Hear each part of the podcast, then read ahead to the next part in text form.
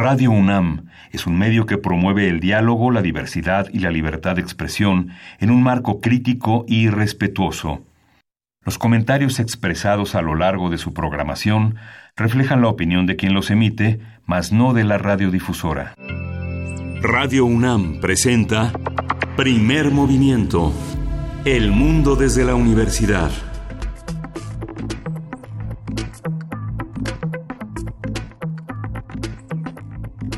Hola, buenos días. Hoy es lunes 27 de mayo y son las 7.4, un minuto antes de lo habitual. Berenice Camacho, buenos días. Hola, Miguel Ángel Quemain, muy buenos días. Buenos días a ustedes allá afuera. Bienvenidos, bienvenidas. Iniciamos primer movimiento. Eh, pues iniciamos también la semana. ¿Cómo están? ¿Cómo les va? ¿Cómo amanece? Les amanece este lunes. Ah, pues ahí están nuestras redes sociales para que se puedan poner en contacto con nosotros, arroba P en Twitter, Primer Movimiento UNAM en Facebook. ¿Y con qué será bueno iniciar, Miguel Ángel? Bueno, el fin de semana continuó esta, este el efecto de esta lista de contratos de empresarios periodistas que no solo hacen contratos de publicidad para generar un presupuesto para sus espacios que han sido creados al margen de los espacios originales que les dieron el prestigio la visibilidad, como es el caso de López Dóriga, como es el caso de Pablo Iriar, de muchos periodistas, de Ricardo Rocha, de muchos, incluso de Animal Político, de muchos periodistas que han contratado espacios y han solicitado publicidad al gobierno federal para cumplir con algunos de los encargos de contenidos que preocupaban a la administración de Enrique Peña Nieto, sobre todo los temas de seguridad, de educación, que fueron los más eh, los más ocurridos durante el sexenio.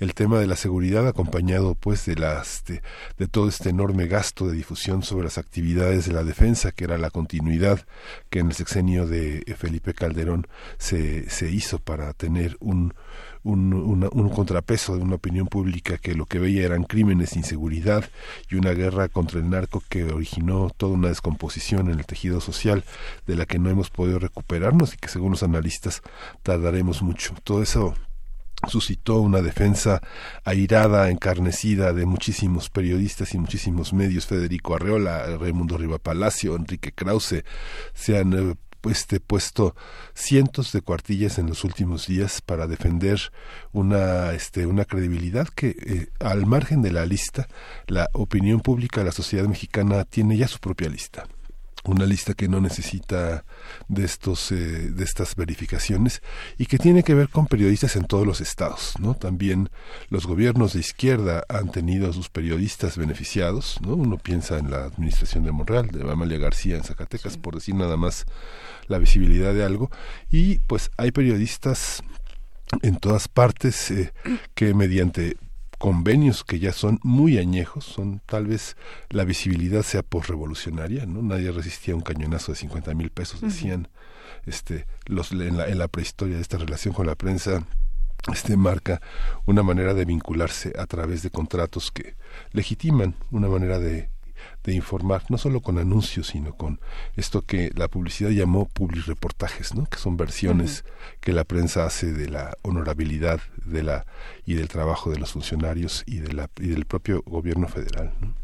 Pues sí, ahí está. El tratamiento de la transparencia, también el ángulo, el enfoque, la manera en la que se presentan eh, los datos que deben ser públicos, abiertos, dado que se trata precisamente de eso, de eh, pues recursos recursos públicos que se eh, pues se dirigen hacia la publicidad oficial eh, pues en un contexto además en un contexto tan tan difícil tan complejo para la libertad de expresión para la libertad de prensa para los periodistas pues bueno ahí estaremos de hecho más adelante eh, platicando abordando este tema. Eh, también queremos pues preguntarles qué opinan ustedes de la, la renuncia de la titular de la Semarnat Josefa González quien pues renunció presentó su renuncia después de, de, este hecho que, que, que, se comentó, particularmente salió en redes sociales, un usuario del vuelo pues puso se, quejó a través de, un tuit de que se detuviera eh, un vuelo se detuviera un vuelo para que la titular de la Semarnat pudiera abordarlo ya que llegó tarde. Y pues bueno lo que está también en la mesa en este tema es quién va a ocupar el perfil o cuál es el perfil adecuado quién va a ocupar este lugar que no es cosa menor pues dado que la Semarnat tiene la tarea de revisar por ejemplo el impacto ambiental de los grandes proyectos de este gobierno que este proyecto que este gobierno se ha propuesto eh, realizar eh, conversábamos fuera del aire y un nombre que ha salido pero que no está confirmado. Se espera que hoy por la mañana ya eh, el presidente Andrés Manuel López Obrador pues dé el nombre de quien sustituirá a Josefa González, pero eh, pues se, se habla del exgobernador de Chiapas Manuel Velasco cosa que no está confirmada, no es, solamente pues un nombre que está ahí en el aire. Ojalá no sea el tinte político lo que defina pues la sustitución de eh, el titular, la titular de Semarnat, sino pues eh, el reto, el reto importante que tiene nuestro país y que tenemos en temas ambientales, ¿no? Una visión que exige futuro, pero también un presente viable, ¿no? Entonces, pues qué opinan ustedes de esta renuncia por detener un avión un, vuelo comercial pues díganos, ahí están nuestras redes sociales, Miguel Ángel, y pues iniciamos con mucha información. Sí, sorprende la renuncia porque finalmente en términos de congruencia, la luz del mundo en Bellas Artes, el propio presidente dijo que no, no, no, no tendría que haber movimientos por una cuestión así, de poner en entredicho la laicidad del Estado al favorecer a una, este, por ignorancia, ¿no? dijeron que no sabían, este, por ignorancia a una, a una, a una empresa religiosa como la que tuvimos en Bellas Artes en, días pasados. ¿no? Tenemos un programa muy interesante. Le damos la bienvenida a Radio Universidad de Chihuahua, que estamos con ustedes de 6 a 7 hora de Chihuahua, de 7 a 8 hora de la Ciudad de México, en las frecuencias 105.3, 106.9 y 105.7. Y vamos a iniciar con medio ambiente, las nuevas medidas del cuidado ambiental es una conversación que sostendremos con la doctora Leticia Merino. Ella es investigadora del Instituto de Investigaciones Sociales y coordinadora del Seminario Universitario sobre Medio Ambiente e Instituciones, coordinadora de la Agenda Ambiental 2018 y que viene con una serie de propuestas también sobre medio ambiente y el gobierno federal. Y después en nuestra sección La Música de las Américas en tus oídos, Teo Hernández, quien es coordinador del catálogo de música de concierto de la Fonoteca Nacional, nos va a hablar sobre Solfa de Pedro Manuel de Sumaya, el concurso de oposición del primer maestro de capilla de la Catedral Metropolitana, nacido en México. Vamos a tener en la nota nacional a este Emilio Lozoya, los cargos en contra, en su contra y el estatus de Odebrecht, así como las inhabilitaciones que se dieron en cascada por parte de la Secretaría de la Función Pública contra una serie de funcionarios involucrados en Pemex. Vamos a tener el comentario de Eduardo Borges, director ejecutivo de Transparencia Internacional en México y, diseñador de la iniciativa 3 de 3 y fue el enlace además de la sociedad civil con el Congreso para la construcción del Sistema Nacional Anticorrupción. Y siguiendo con temas de, corrupción, pero en nuestra nota internacional, la CICIG y el gobierno de Jimmy Morales. Esto con el comentario de Carlos Arrazola, él es editor de investigación del medio Plaza Pública de Guatemala. Vamos a estar conversando con él pues sobre esta relación que ya lleva bastante tiempo en conflicto y que pone en evidencia también el, gobierno de Jimmy Morales, pues la CICIG es un esfuerzo regional, bueno, que es eh, de la de Guatemala, pero que es un ejemplo regional para el combate a la corrupción. Sí, vamos a tener también en nuestra mesa del día en estos tiempos dedicados al linchamiento y a la persecución de los villanos. Eh, vamos a tener una mesa sobre cómo proteger eficaz, eficazmente a los periodistas en momentos en que son señalados como enemigos del gobierno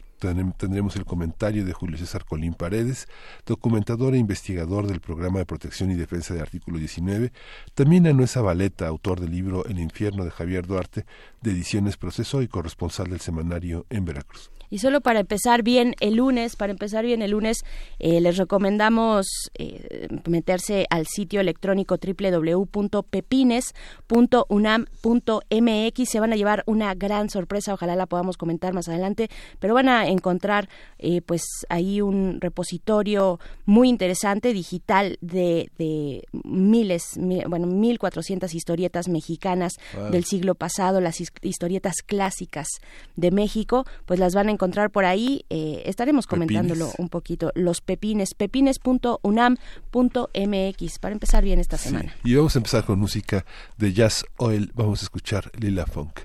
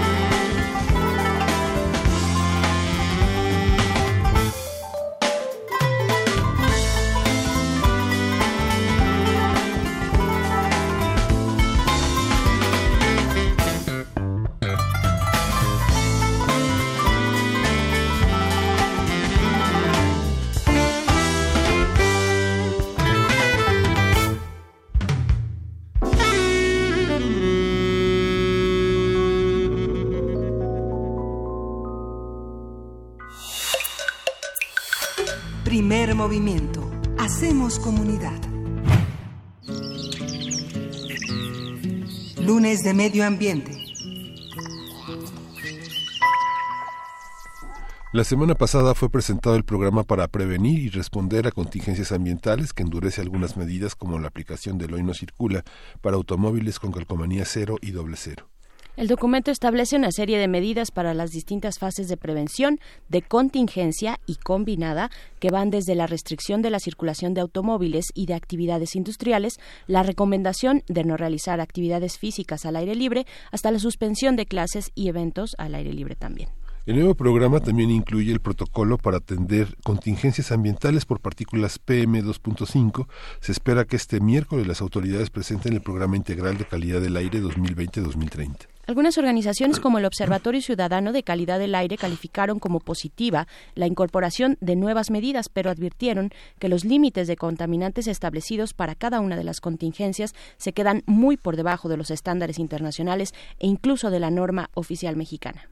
A partir de lo anunciado por la Jefatura de Gobierno de la Ciudad de México, vamos a hablar sobre estas medidas, su pertinencia, sus posibles repercusiones en el medio ambiente, la vida en la ciudad Y está con nosotros la doctora Leticia Merino, es investigadora del Instituto de Investigaciones Sociales, coordinadora del Seminario Universitario sobre Medio Ambiente e Instituciones y coordinó la Agenda Ambiental 2018 y bueno, también le vamos a preguntar qué opina este nombramiento de Víctor Toledo al frente de la Semarnat. Buenos días, Leticia. Buenos días, ¿qué tal? ¿Cómo estás? Muy bien, contento de hablar contigo que te mencionamos a cada rato por esta agenda tan extraordinaria. Gracias por la oportunidad y por, por el interés. Sí, Muy buenos días. Pues esa es una buena pregunta. Hace unos minutos, poquitos minutos, eh, pues se acaba de dar a conocer a través de la conferencia matutina del presidente Andrés Manuel López Obrador, pues ya la, la eh, el nombramiento del doctor Víctor Toledo para la Secretaría de Medio Ambiente y Recursos Naturales, Víctor Toledo, quien es investigador del Instituto de Investigaciones en Ecosistemas y Sustentabilidad. Eh, pues bueno, su, su línea eh, de investigación, su área de investigación es la etnoecología. Y pues bueno, Leticia Merino, tal vez sea bueno empezar con eso. ¿Cómo ves este nombramiento? Bueno, me parece, me parece muy positivo. Se me parece muy, muy prometedor, muy, muy esperanzador.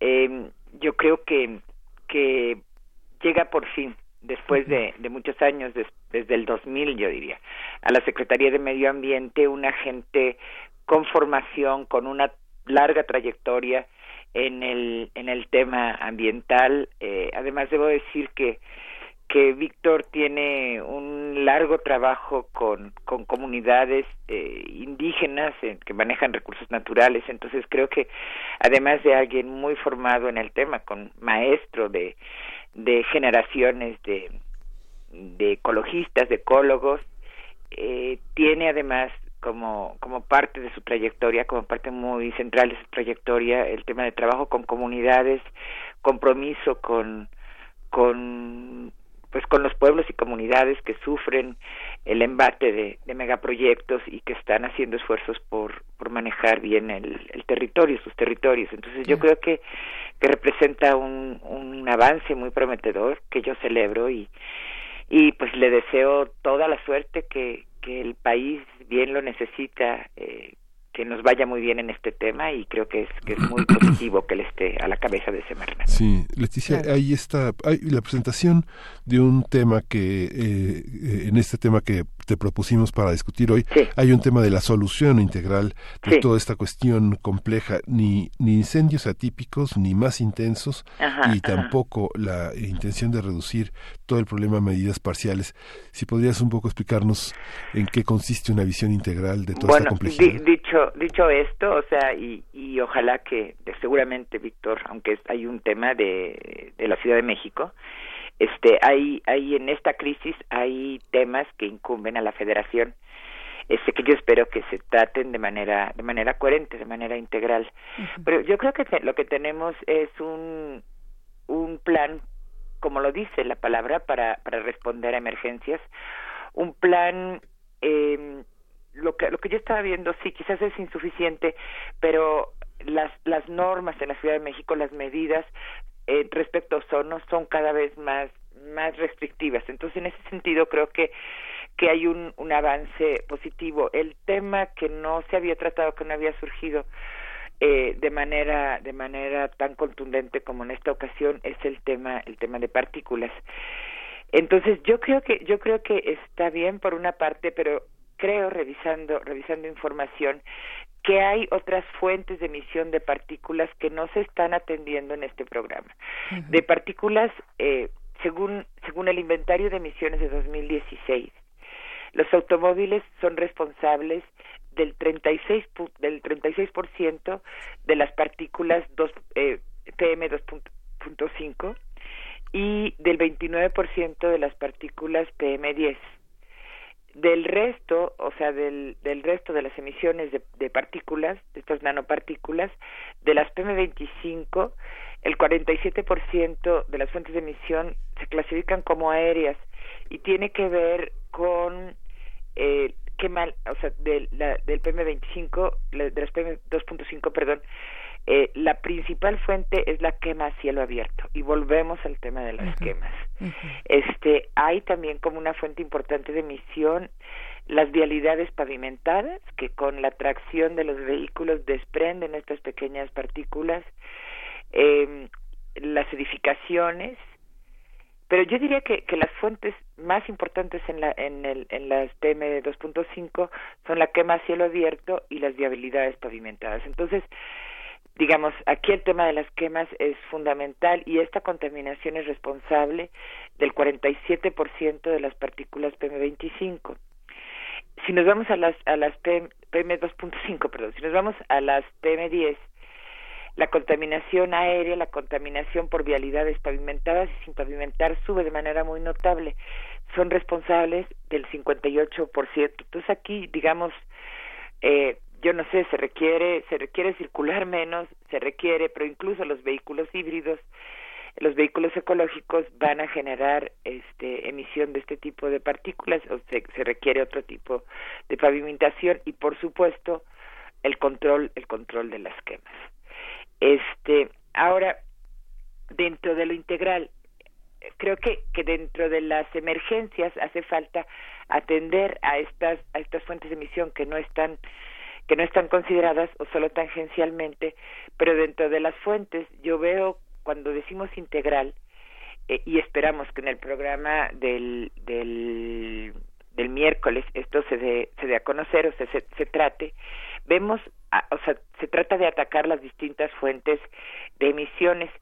Y dentro de las fuentes, o sea, dentro dentro de las emisiones por vehículos, yo creo que hay un tema que incumbe a la Federación que es el de la normatividad federal vehicular.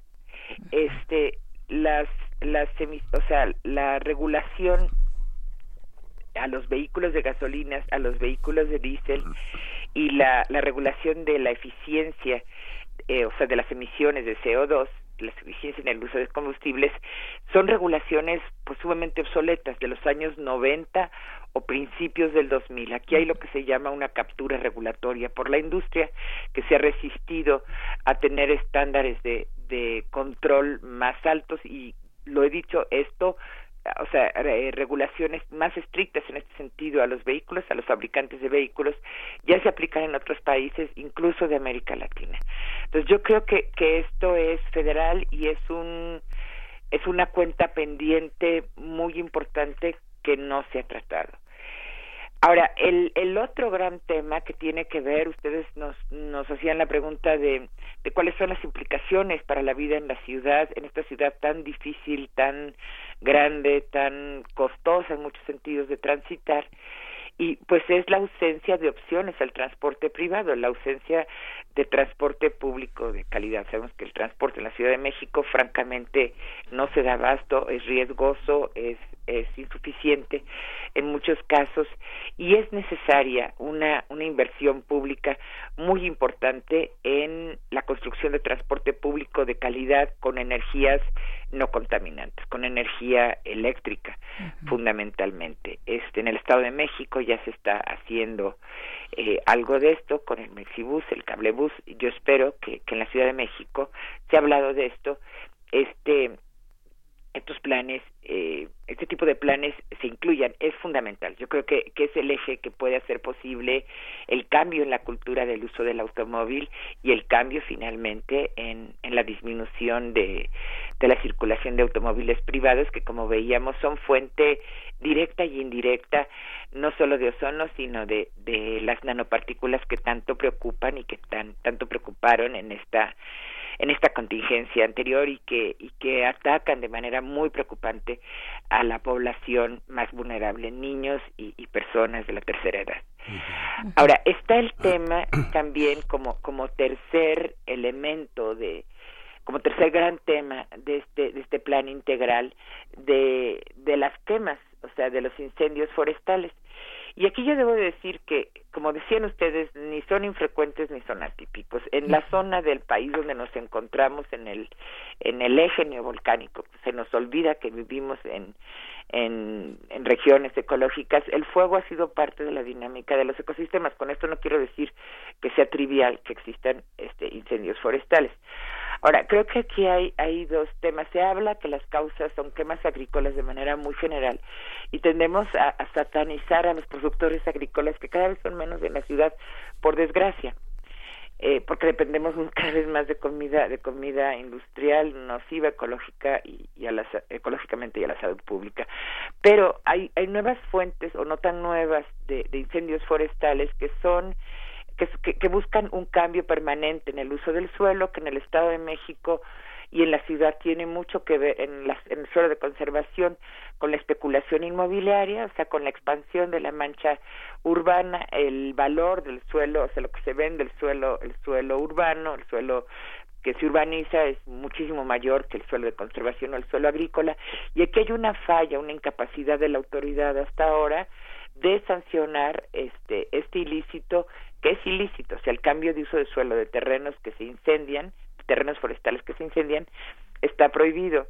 También hay en el Estado de México un cambio de uso de suelo, o sea, quema y luego sustitución del bosque para establecer huertas de aguacate, que es un cultivo en una expansión tremenda eh, que tiene, bueno, que está teniendo impactos muy fuertes. Entonces creo que hay una parte, o sea, es muy, son varias causas y varias las, las respuestas, o sea, la autoridad, la PAOT, la PROCEPA, eh, y el Ministerio Público tienen que tener la capacidad de sancionar estos ilícitos y también yo quisiera decir que que ha habido un recorte pues muy fuerte a CONAFOR eh, no solo para las actividades de combate de incendios, sino para las actividades de prevención que se realizan antes del periodo más crítico del estiaje, brechas por cortafuego, capacitación a, a ejidos y comunidades locales, que son los que están en el terreno, digamos, el ejército y, y, brigadas de combatientes son importantes, pero en primer lugar la gente que está en los focos de, de fuego son las gentes eh, con más capacidad y ojalá más interés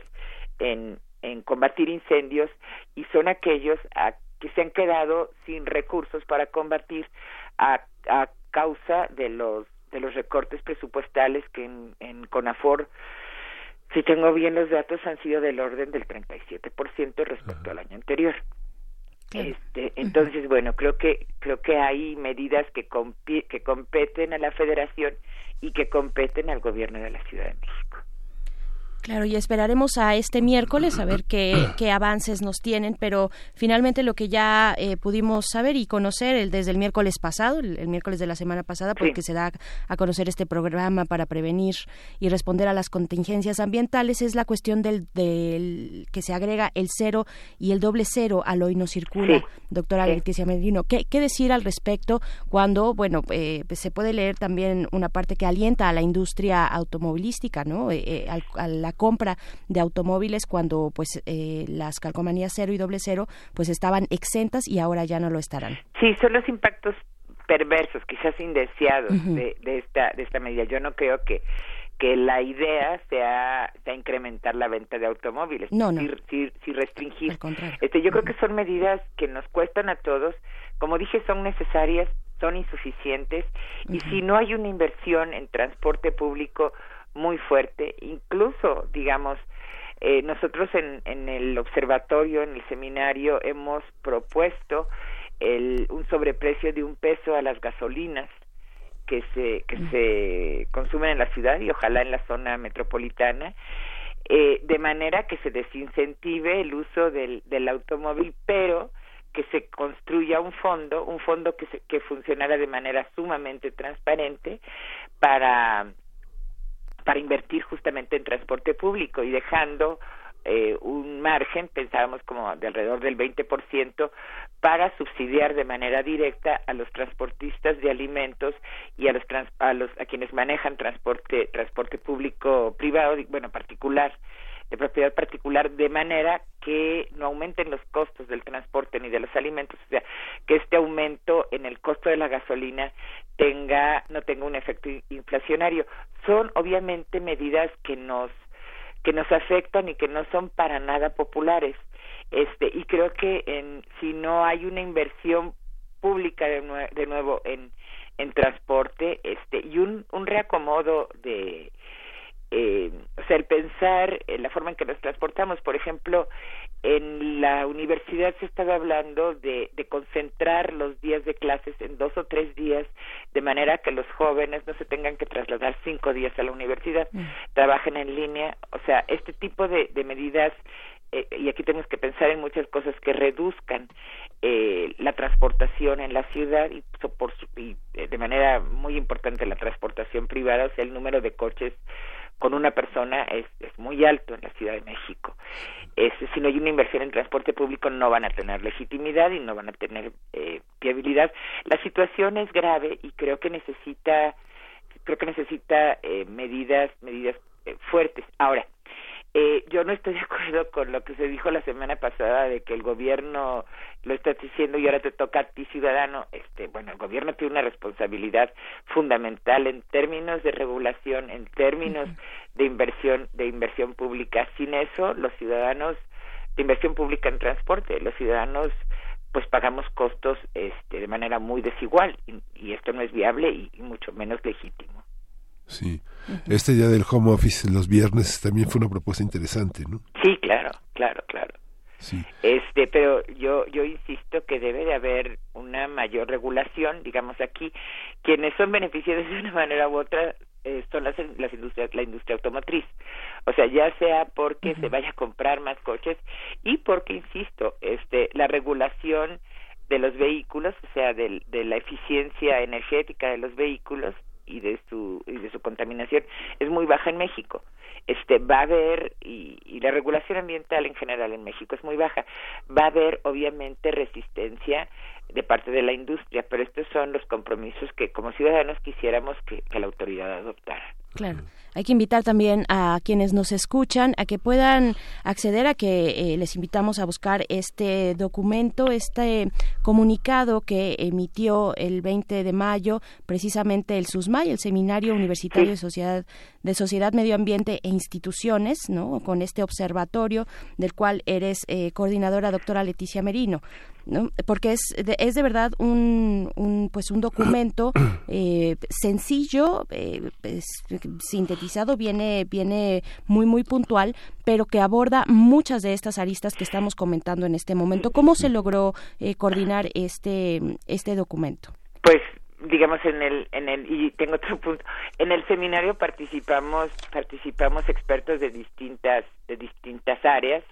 Este hay expertos en, en, el tema de cambio climático y, y, contaminación atmosférica. Digamos participa el doctor Adrián Fernández y, y otras personas que, que trabajan el tema hay, participa el Consejo Civil Mexicano para la Silvicultura que son especialistas en el tema forestal. Entonces pues cómo se formó de emergencia o sea rapidísimo en la madrugada en la noche con el apoyo, digamos es un documento muy provisional, con el apoyo de distintos expertos. Ahora yo quisiera también decir, cuando se habla de reforestación, que es algo, está el tema del reto verde, que ha lanzado la, la ciudad, que es, que es también este, muy importante, que el, en el suelo de, de conservación, este, la mayor parte del suelo de conservación es, es este, propiedad de comunidades de comunidades eh, antiguamente indígenas, de comunidades agrarias, y que sin una estrategia de trabajo con estas comunidades, tanto para reforestación como para combate de incendios, pues también el tema del, del, del programa de reto verde en el suelo de conservación va a ser muy difícil. Entonces yo creo que, que, que la contingencia puede ser y debemos tomarla como una oportunidad para hacer las cosas este autoridades y, ciudadanía de manera de manera distinta ¿no? claro los los rangos que toma la autoridad de la Ciudad de México las autoridades capitalinas eh, con este programa este nuevo programa para responder a las contingencias. Esos rangos de medida eh, 135 puntos eh, están eh, cómo cómo los ponderan ustedes están bien nivelados son son muy altos todavía para para poner en, en acción este plan nosotros consideramos, digamos, yo no soy experto en el tema, quiero decirlo, pero nosotros consideramos que en términos generales están nivelados. Ok, muy bien. Pues bueno, pues ahí está. Eh, ¿Cuáles son, eh, eh, Leticia, cuáles son los pues los temas a los que tenemos que estar eh, pendientes, atentos, atentas eh, respecto a la calidad del aire en nuestra ciudad, que además por prácticamente por una mala casualidad pues nos vino a provocar esta crisis, ¿no? Porque ustedes mismos lo dicen. Yo creo que no, no, es tanto casualidad, son casualidades que llegaron para quedarse. Ajá. Este, y, bienvenidas en ese nos sentido. Vuelven estructura, o sea, ¿qué más va a seguir habiendo? La, la temperatura va a seguir aumentando. También en ese sentido tiene que haber en el medio mediano plazo una política de transición energética hacia, hacia energías renovables. No podemos seguir apostando este, ni por razones ambientales ni por razones económicas al tema de los hidrocarburos como estrategia de mediano y largo plazo. Entonces yo yo creo que que debemos estar pues atentos a a, a las a los avisos de las autoridades estar monitoreando también eh, sobre todo los los las familias con niños con niños pequeños los reportes sobre los niveles de ozono y niveles de partículas, pero tú decías se, se combinaron.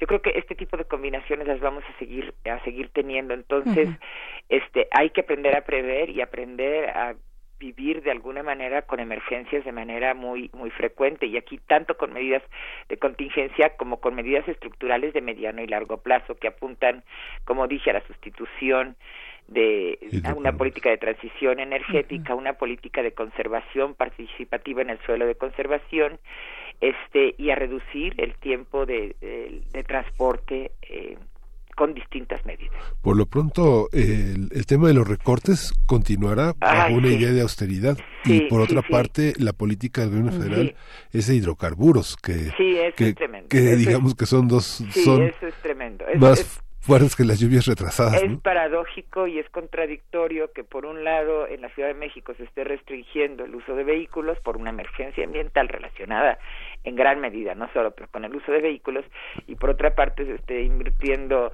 pues la gran la gran gran parte del presupuesto federal del, de los recursos que se están recortando en aspectos fundamentales como como lo ambiental, la, la salud y la educación para invertir en generación de más hidrocarburos. ¿Qué decir? Yo creo que esto es una política pues muy riesgosa eh, y, y sí, este, yo creo que los recortes, bueno, la austeridad tiene aspectos positivos, pero hay prioridades que no que no puedes este que no puedes desatender. Y hay, otro aspecto que señalaban, decía que no, no se menciona de una manera frontal en el reporte, pero el tema de las tres últimas décadas de las huertas de el 30% de los de las del sueldo eh, del suelo en Michoacán está para el aguacate, que está directamente vinculado al crimen organizado, debilitar a las comunidades de los bosques también implica también descuidar el tema de la tala por estos criminales que, que queman para no dejar rastros, ¿no? Sí, y para cambiar a, a luz, a, a, establecer huertas de aguacate, que es una forma de,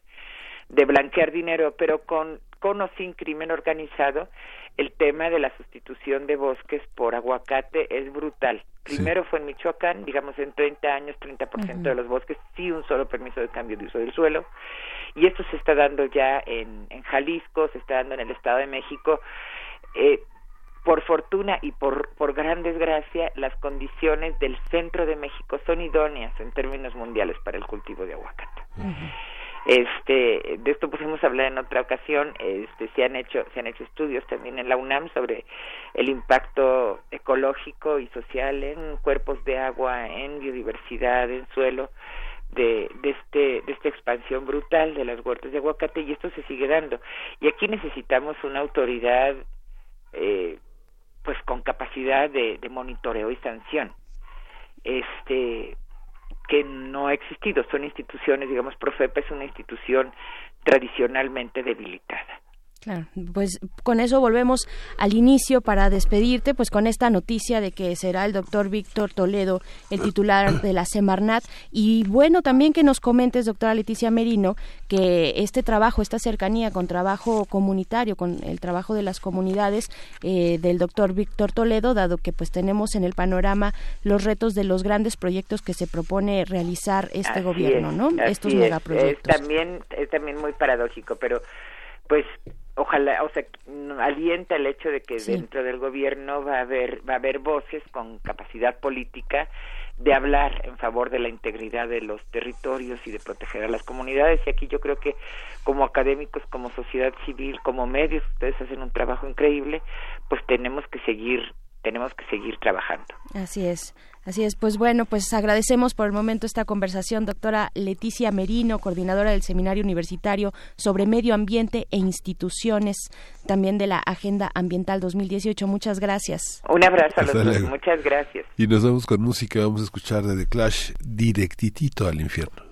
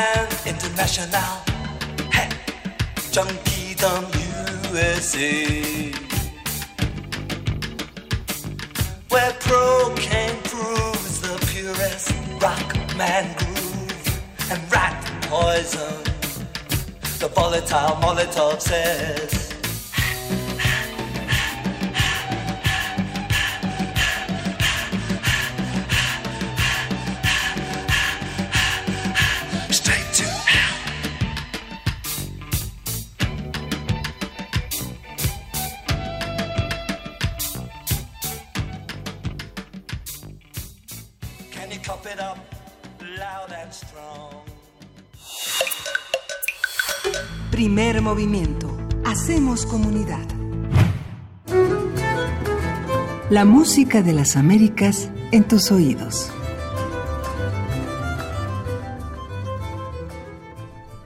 Y así le damos la bienvenida a Teo Hernández, coordinador del catálogo de música de concierto de la Fonoteca Nacional. Muy buenos días, Teo, ¿cómo estás? Muy buenos días, ¿cómo están ustedes, Berenice? Este, Miguel Ángel también está por acá. Dice Miguel Ángel, ¿cómo les va? Pues, sí, cuéntanos, por favor, cuéntanos de Pedro, Pedro Manuel de Sumaya, este concurso de oposición del primer maestro de capilla de la Catedral Metropolitana. Pues mira, básicamente es esto. Primero que otra cosa, agradecerles este, este espacio en el cual hemos recorrido la música de, lo, de eh, que se dio en el periodo novohispano, ¿no? Sí. Eh, hasta ahora hemos escuchado música de otros compositores, de compositores extranjeros que llegaron a que llegaron a territorio el territorio que ahora que ahora es México. El fenómeno que se da con Manuel Sumaya es sumamente importante, ya que él es el primer maestro de capilla que nació en México. el barroco mexicano se extendió enormemente, no el mexicano, digamos, el, del periodo novohispano en, en el territorio nacional y abarcó un territorio muy grande. Venía desde Guatemala hasta California aproximadamente. Eh, esto era unificaba al país eh, musicalmente hablando y era eh, hacía que digamos la iglesia tuviera una hegemonía musical sobre sobre el país los recursos que se que se designaban para para para para México en cuestión musical eran enormes. La iglesia no escatimaba recursos había muchísimo dinero. Entonces traían a los mejores maestros como ya lo habíamos mencionado en algunas ocasiones pero también se fijaban muchísimo en la calidad. Es así que cuando venía un nuevo puesto de maestro de capilla a la a, la a México se hacía un concurso que era tremendamente complicado. En primer lugar se reunían y veían quiénes podían ser y había ciertas postulaciones. Y después había varias etapas una de las cuales era dirigir otra de las cuales era componer una pieza. La pieza que compuso Manuel de Sumaya para el concurso de oposición a maestro de capilla eh, fue una, un villancico de oposición, un, lo que se llama un villancico de precisión. Esto es bien interesante. Era como una, como los arquitectos llamarían ahora, una repentina. Se le ponía un texto, se les encerraba y se les hacía componer. Entonces era, era, un, era una prueba verdaderamente, verdaderamente brutal. Sí. Porque era, era hacer un texto que tenía ciertas características. El texto con el que se les dio en esta ocasión a los participantes y con el cual ganó Manuel de Sumaya es un texto que, que, es un solfa de Pedro, así dice, así dice el texto, y es un villancico de precisión.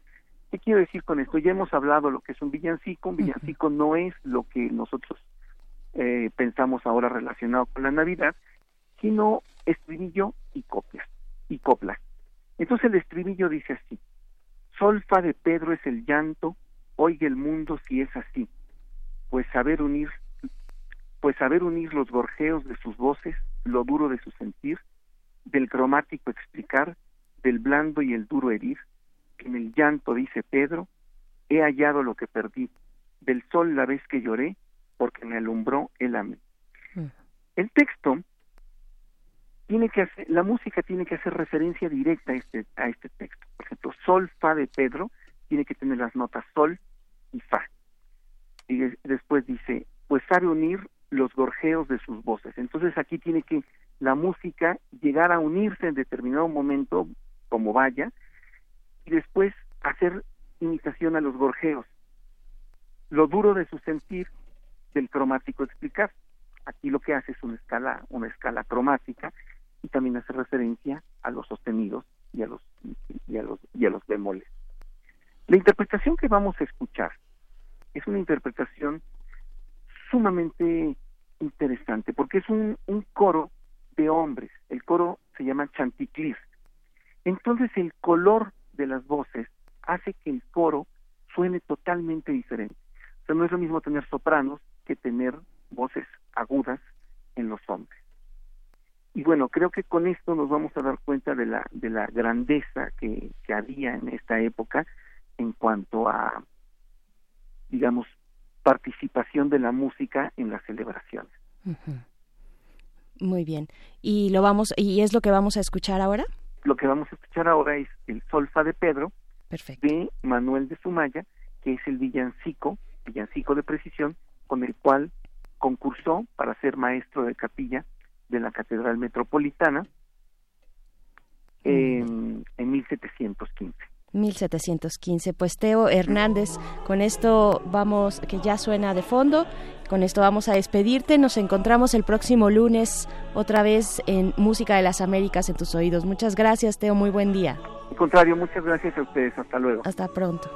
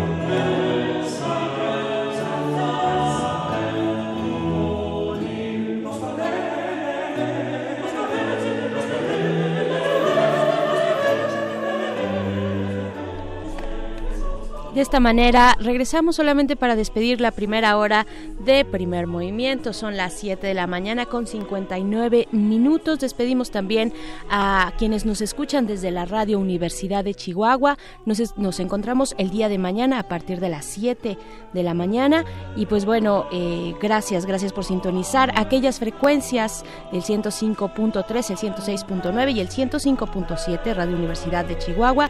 Y pues nosotros seguimos aquí en primer movimiento en el 96.1 de FM en Radio UNAM. Volvemos en breve.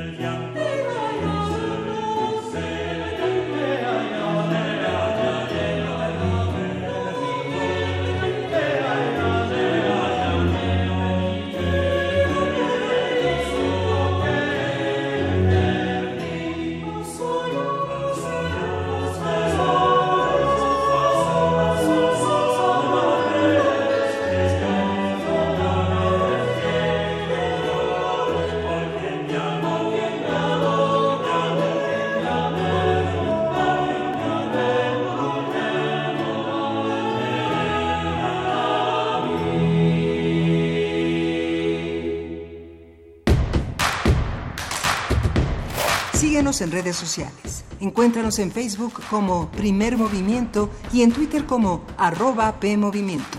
Hagamos comunidad.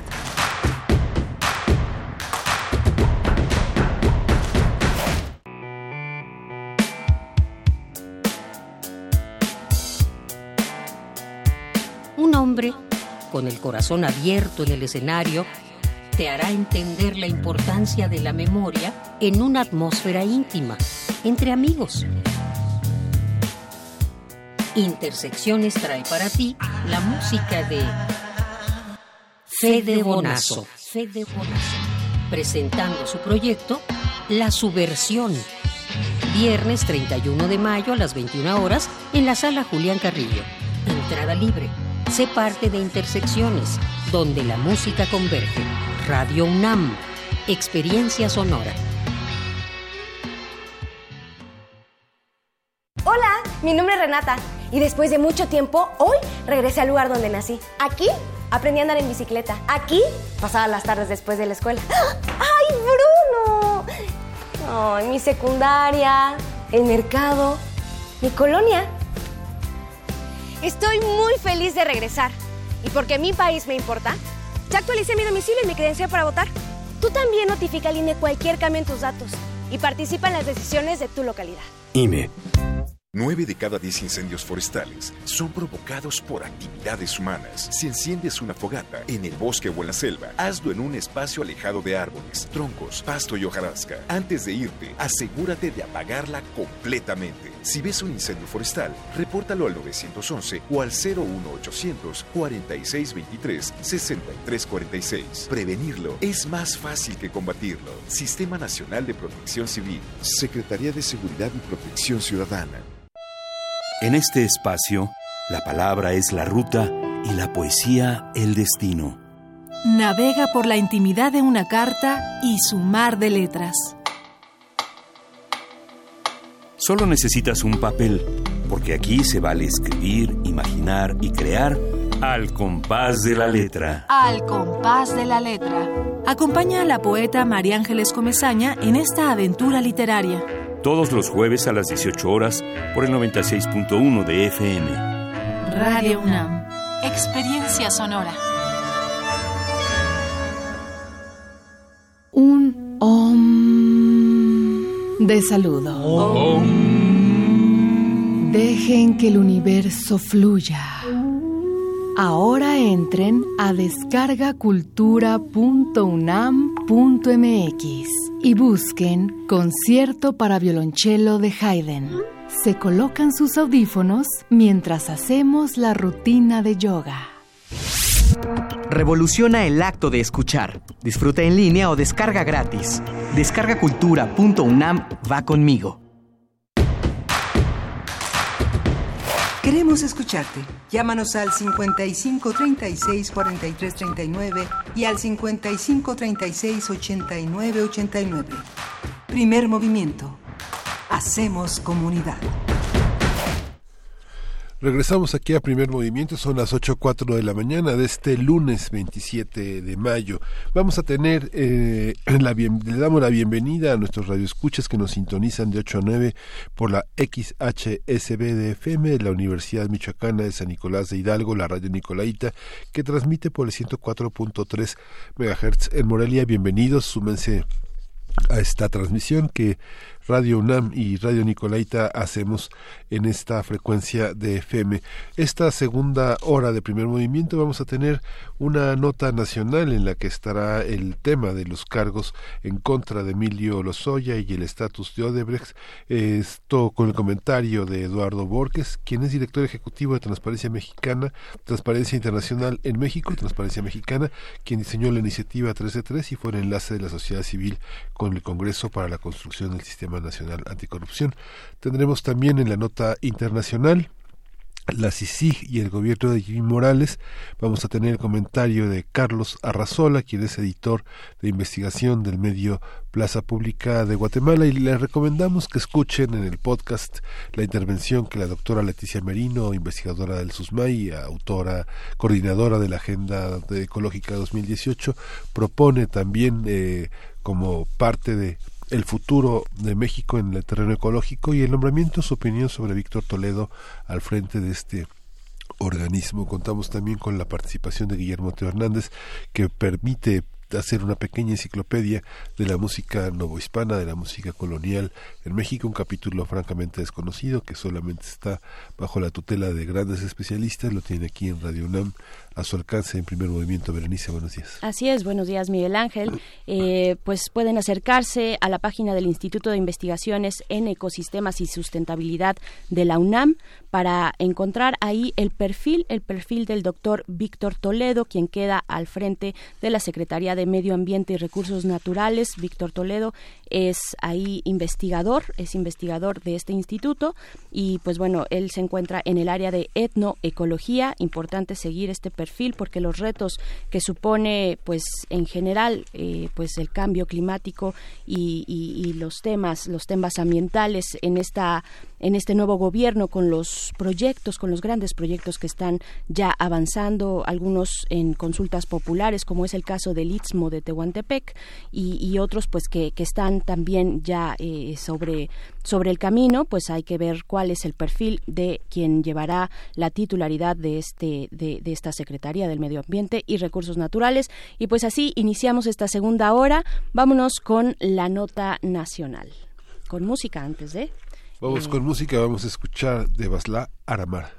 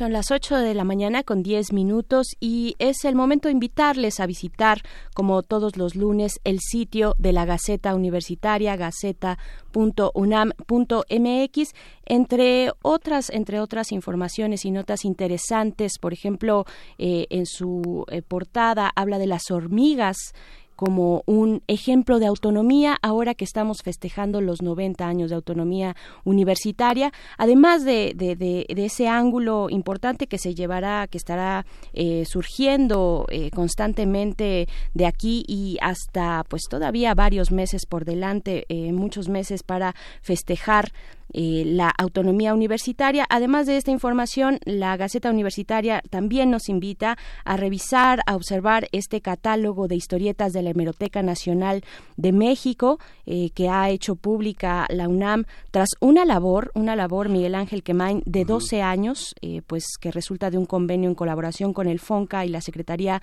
de Cultura, pues para llevar a cabo este catálogo de la historieta mexicana pues que consta, de verdad es un catálogo amplísimo, son unas 1400 series que pueden encontrarse en este sitio, en este sitio que se llama Pepines, pepines.unam.mx, ahí lo pueden encontrar este catálogo amplísimo y que recupera pues parte de la historia gráfica de nuestro país del siglo pasado. Pueden encontrar pues historietas desde Memín Pinguín, que por eso de ahí viene el nombre, el nombre del sitio, Chanoc también, Calimán, la familia Burrón, Pepín, Adán, eh, el hombre del futuro, Aventuras de Viruta y Capulina, Los super sabios, en fin, de verdad que es un catálogo amplísimo, pues eh, y vale la pena también que ustedes nos compartan cuáles son sus historietas mexicanas favoritas de las de aquellos momentos y también las actuales, porque hay un, un incremento interesante, un una explosión también creativa eh, de la gráfica mexicana y de la historieta y también, bueno, por supuesto, en su producto mucho más acabado de la novela gráfica.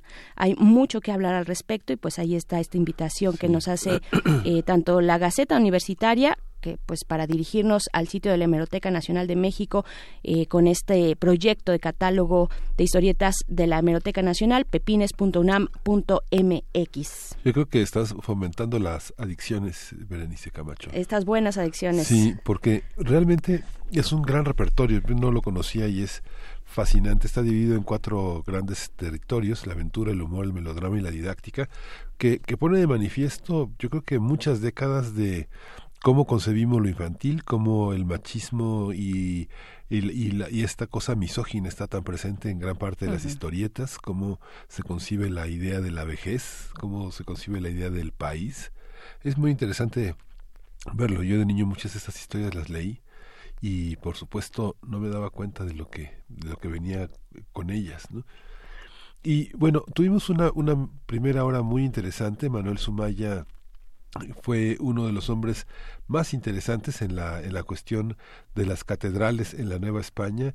Y también esto es un pretexto no solo para ahondar en la en la Fonoteca Nacional, en el espacio que Guillermo Teo Hernández eh, consagra a la indagación sobre esta música que conservamos como parte de nuestro patrimonio, sino también en music, musicat.unam.mx, que es un extraordinario catálogo de la música mexicana también de la colonia, pero bueno, es un catálogo que pone de manifiesto gran parte de nuestra de nuestro patrimonio musical. Hay un sitio también en el que podrá encontrar más información de Manuel Sumaya para quienes se hayan interesado en estos villancicos de precisión, como señalaba Guillermo Teo Hernández. Es eh, que es un trabajo extraordinario, y uno ve eh, cómo, cómo en la colonia, cómo en la independencia, que es un tema que nos ha dado tanto Alfredo Ávila, el doctor Alfredo Ávila, no puede indagar eh, gran parte de los trabajos que hay ahí una serie de, de, tesis en PDF sobre la música y la enseñanza de las catedrales que bueno que llegan desde Miguel Hidalgo hasta Morelos es algo fascinante de los oídos de la Nueva España pero podemos decir como una producción de la Biblioteca Digital de Medicina Tradicional Mexicana y nada menos que El Peyote. Vamos a enterarnos de qué va.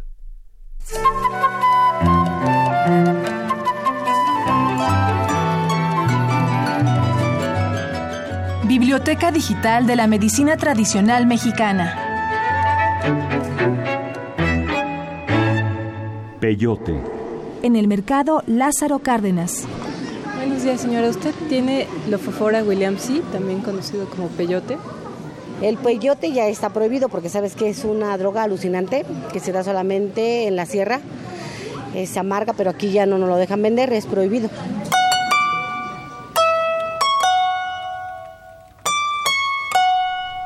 La maestra en ciencias Abigail Aguilar Contreras, jefa del herbario medicinal del Instituto Mexicano del Seguro Social. Aquí tenemos las plantas tóxicas, porque también este herbario, precisamente porque es medicinal, tiene muestras de las plantas que pueden ser tóxicas. Mira, aquí está el peyote.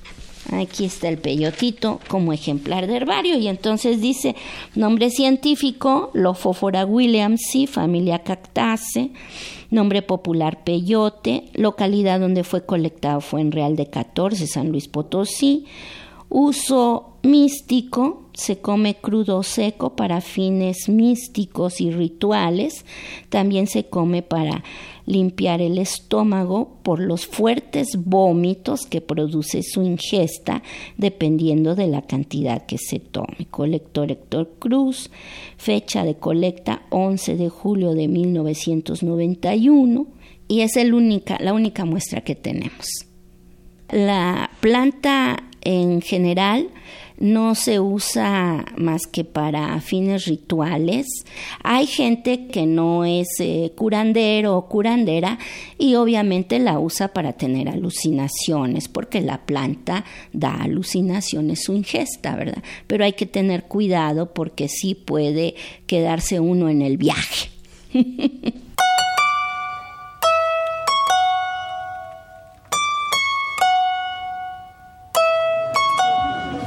en el mercado Sonora. Disculpe señora, buenos días. ¿Usted tiene peyote? Sí, peyote. ¿Quieres sembrarlo? Después se crece, puede retoñarlo todavía. Sale más peyotitos. Así. ¿Ah, Después ya, dos, tres años ya tiene las crías. Se hace para enfriamiento, los de huesos, ilusinar también si quieren. Biblioteca Digital de la Medicina Tradicional Mexicana. Peyote el peyote es un cactus alucinógeno de considerable importancia ritual y medicinal en la cultura de diversos pueblos que habitan las regiones áridas y semiáridas del norte de México.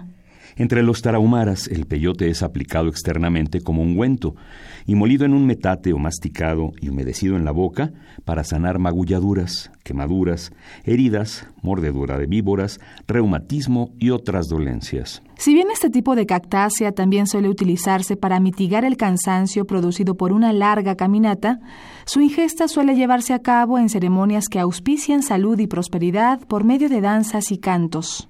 Para los huicholes, el peyote forma una trilogía indisoluble con el maíz y el venado, por lo que considera necesario obtenerlo cada año durante la temporada seca. Realizan entonces, a fin de propiciar la abundancia de lluvias, venados y buenas cosechas, una peregrinación hacia el que es conocido como el país sagrado de Wirikuta, cerca de Real de Catorce.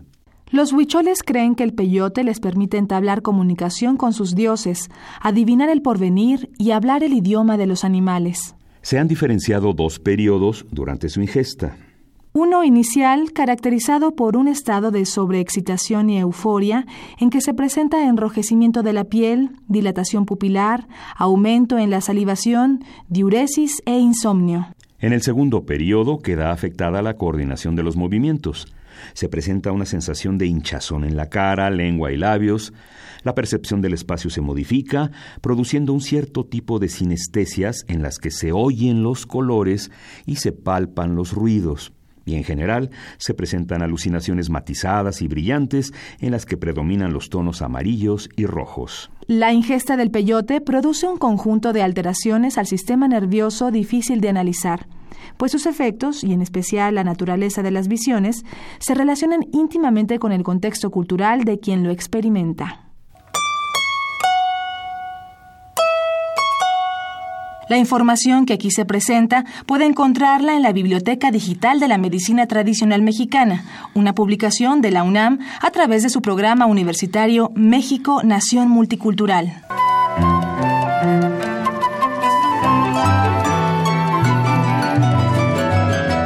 Biblioteca Digital de la Medicina Tradicional Mexicana. Una producción de Radio UNAM. Primer movimiento. Hacemos comunidad. Nota Internacional. En Guatemala, el Frente Ciudadano contra la Corrupción exigió a la Fiscalía General que se garantice la seguridad física y laboral de Juan Francisco Sandoval, jefe de la Fiscalía Especial contra la Impunidad. Sandoval es el encargado de llevar adelante las investigaciones de la Comisión Internacional contra la Impunidad en Guatemala, que ha llevado a prisión a tres expresidentes. Desde hace meses, tanto la Fiscalía como la CICIG han sido blanco de una campaña de amenazas y desprestigio, así como de los intentos del presidente Jimmy Morales para sacar a Guatemala del acuerdo con la ONU. Desde que fue establecida hace 12 años ya, la Comisión Internacional contra la Impunidad en Guatemala ha procesado más de 100 casos y ha presentado cargos contra 700 personas involucradas en más de 60 redes criminales.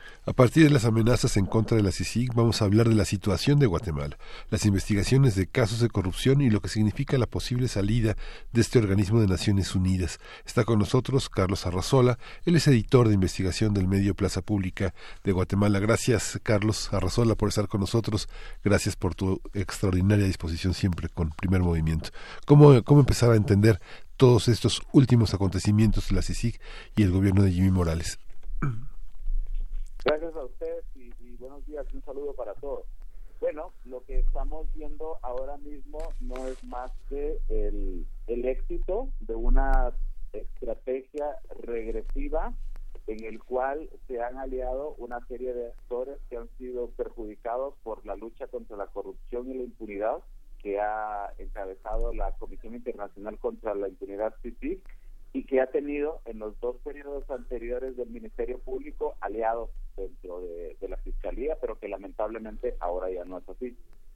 Esta alianza está integrada por eh, empresarios militares y antiguos militares, políticos, eh, funcionarios públicos, diputados, una serie de jueces, eh, el mismo gobierno de la República encabezado por el presidente Jimmy Morales, que se ha dado a la tarea de abanderar una lucha descarada a favor de la corrupción y la impunidad y que empezó con el, uh, el momento en el que declara non grato primero al comisionado de la justicia Iván Velázquez, uh -huh. eh, una lucha que pierde ante la Corte de Constitucionalidad que revirtió esa decisión pero que a partir de ese momento generó una alianza de los sectores más perversos aliados a la corrupción para tratar de deshacerse no solo de la CICIG, que casi ya lo logra a este momento, sino también de los eh, actores locales, de los actores nacionales que han estado en la primera línea de esta, de esta lucha contra la corrupción.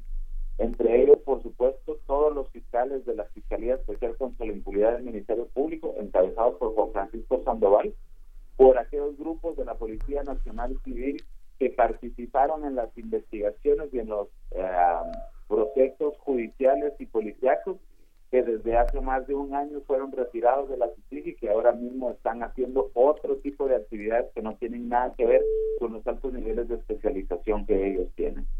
En, en, resumen, yo les puedo decir que esto es precisamente una, un triunfo de esta estrategia de regresión para un nuevo panorama, digamos, para regresar la situación a como estaba antes de, de abril del 2015, que es una situación absoluta de cooptación de las principales instituciones del Estado por parte de las mafias.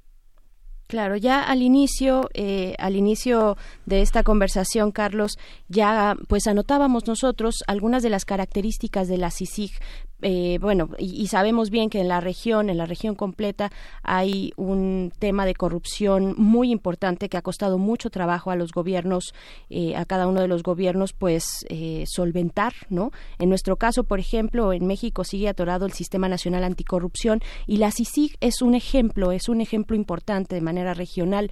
Eh, coméntanos, Carlos, acerca del peso, del peso acumulado ya a lo largo de todos estos años de, de, una instancia como esta, como la CICIG. Mira, la CICIG es una instancia sui efectivamente, porque parte de una iniciativa de la sociedad civil de Guatemala que en su momento encontró aliados en el gobierno, en las administraciones de Alfonso Portillo, que paradójicamente luego el mismo Alfonso Portillo fue procesado por la CICIC, estoy hablando del año 2000, 2000 en adelante, y luego del gobierno de Oscar Tercés, a partir del 2004, que es cuando se, se concretiza esta comisión que inicia sus funciones en el 2007. Precisamente porque es una comisión especial nunca antes vista, por lo menos no en, el continente americano, y es el apoyo de diversos países con sus agencias especializadas. En, en el momento inicial de desbaratar lo que se llaman los aparatos clandestinos de seguridad que están incrustados en las, en las instituciones del Estado para generarse impunidad a sí mismo y que luego se transformaron teóricamente, según lo, plantea la misma CICI, en estas alianzas político-económicas ilícitas, que es cuando trascienden de la, de la pura criminalidad, digamos, para convertirse en partidos políticos, para penetrar a través de empresas privadas, para cooptar a través de las elecciones las instituciones del Estado. esta, esta comisión tiene la, la, la ha tenido la capacidad no solo de identificar la complejidad de estas estructuras criminales, sino de combatirlas y llevarlas a, la, a, los tribunales y así lograr que sea justicia y por lo menos que se empiece a recuperar un poco de lo de lo que estas organizaciones criminales le han le han arrebatado a los pueblos. Hay iniciativas en otros países, por ejemplo en Honduras se quiso hacer una cuestión similar, pero no esta no se hizo en manos de Naciones Unidas como la CICIC, sino en manos de la, de la OEA, y aunque ha hecho cosas importantes, no ha tenido el mismo impacto porque precisamente han visto lo importante que ha sido la CICIC y se han blindado en el resto de países. Tengo entendido que en México ha habido iniciativas de que se haga una especie de CICIC y no ha tenido éxito porque los mismos políticos y empresarios se oponen. Lo mismo ocurrió en El Salvador, donde el status quo salvadoreño, empezando por los políticos y los empresarios, cerraron filas y dijeron no vamos a tener una comisión de este tipo, así como en otros países de Sudamérica. Eh, el tema de la intromisión extranjera, que es el argumento que enarbolan estos grupos que se oponen a ello, es el que como que el que más ha pesado. Sin embargo, yo creo que el ejemplo que, la, que una instancia como CICIG ha dado es como que la muestra de que si hay voluntad política y si se unen especialistas en la lucha contra la impunidad, es posible lograr que estos estados nuestros que están cortados por las mafias puedan de alguna manera ir depurándose e ir limpiándose y por supuesto ir fortaleciendo su democracia. Ah, todavía la lucha con Jimmy Morales va para largo. Este, ¿qué, es lo que se prevé en relación a esta presión internacional que se está haciendo eh, con esta amenaza a la democracia en Guatemala? Bueno, ahora mismo la, la CICIC eh, termina su periodo en septiembre, le quedan algunos meses apenas. Aún está trabajando, aún está eh, desarrollando investigaciones y llevando casos a los a los tribunales, muy a pesar de, de, lo que pretendería la fiscal general, que es la que ahora dirige con una política totalmente diferente, muy a pesar de ella, eh, la CICIC sigue trabajando y la FESI, que es la, la la Fiscalía Especial contra la Impunidad también.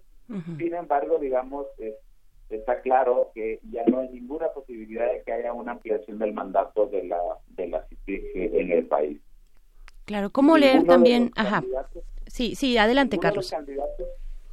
a la presidencia ha, manifestado que apoyará una renovación del mandato de la CICIG, excepto la ex fiscal Maldana, pero ella ya quedó fuera de la contienda electoral. Entonces yo podría decir que prácticamente la comisión a partir de septiembre dejará de existir, pero todo el aporte que ha dado y todo el ejemplo de lo que se puede hacer, eso, eso se mantendrá. Claro, ahora que hablas de los candidatos, pues precisamente yo quería preguntarte eh, cómo se inserta pues esta situación de la CICIG en el contexto de las elecciones que están ya eh, pues muy próximas, ¿no? ¿Son el mes que viene? Sí, son el 16 de junio. Y mira, ahora mismo hay, después de la depuración que ha hecho el, sistema judicial, porque este también es un proceso que tiene en el que se han definido en la Corte de Constitucionalidad las principales candidaturas o ha dejado fuera a las principales candidatas a Ríos porque tiene un impedimento constitucional que definitivamente no, no podía correr y eso lo sabía ella desde el principio.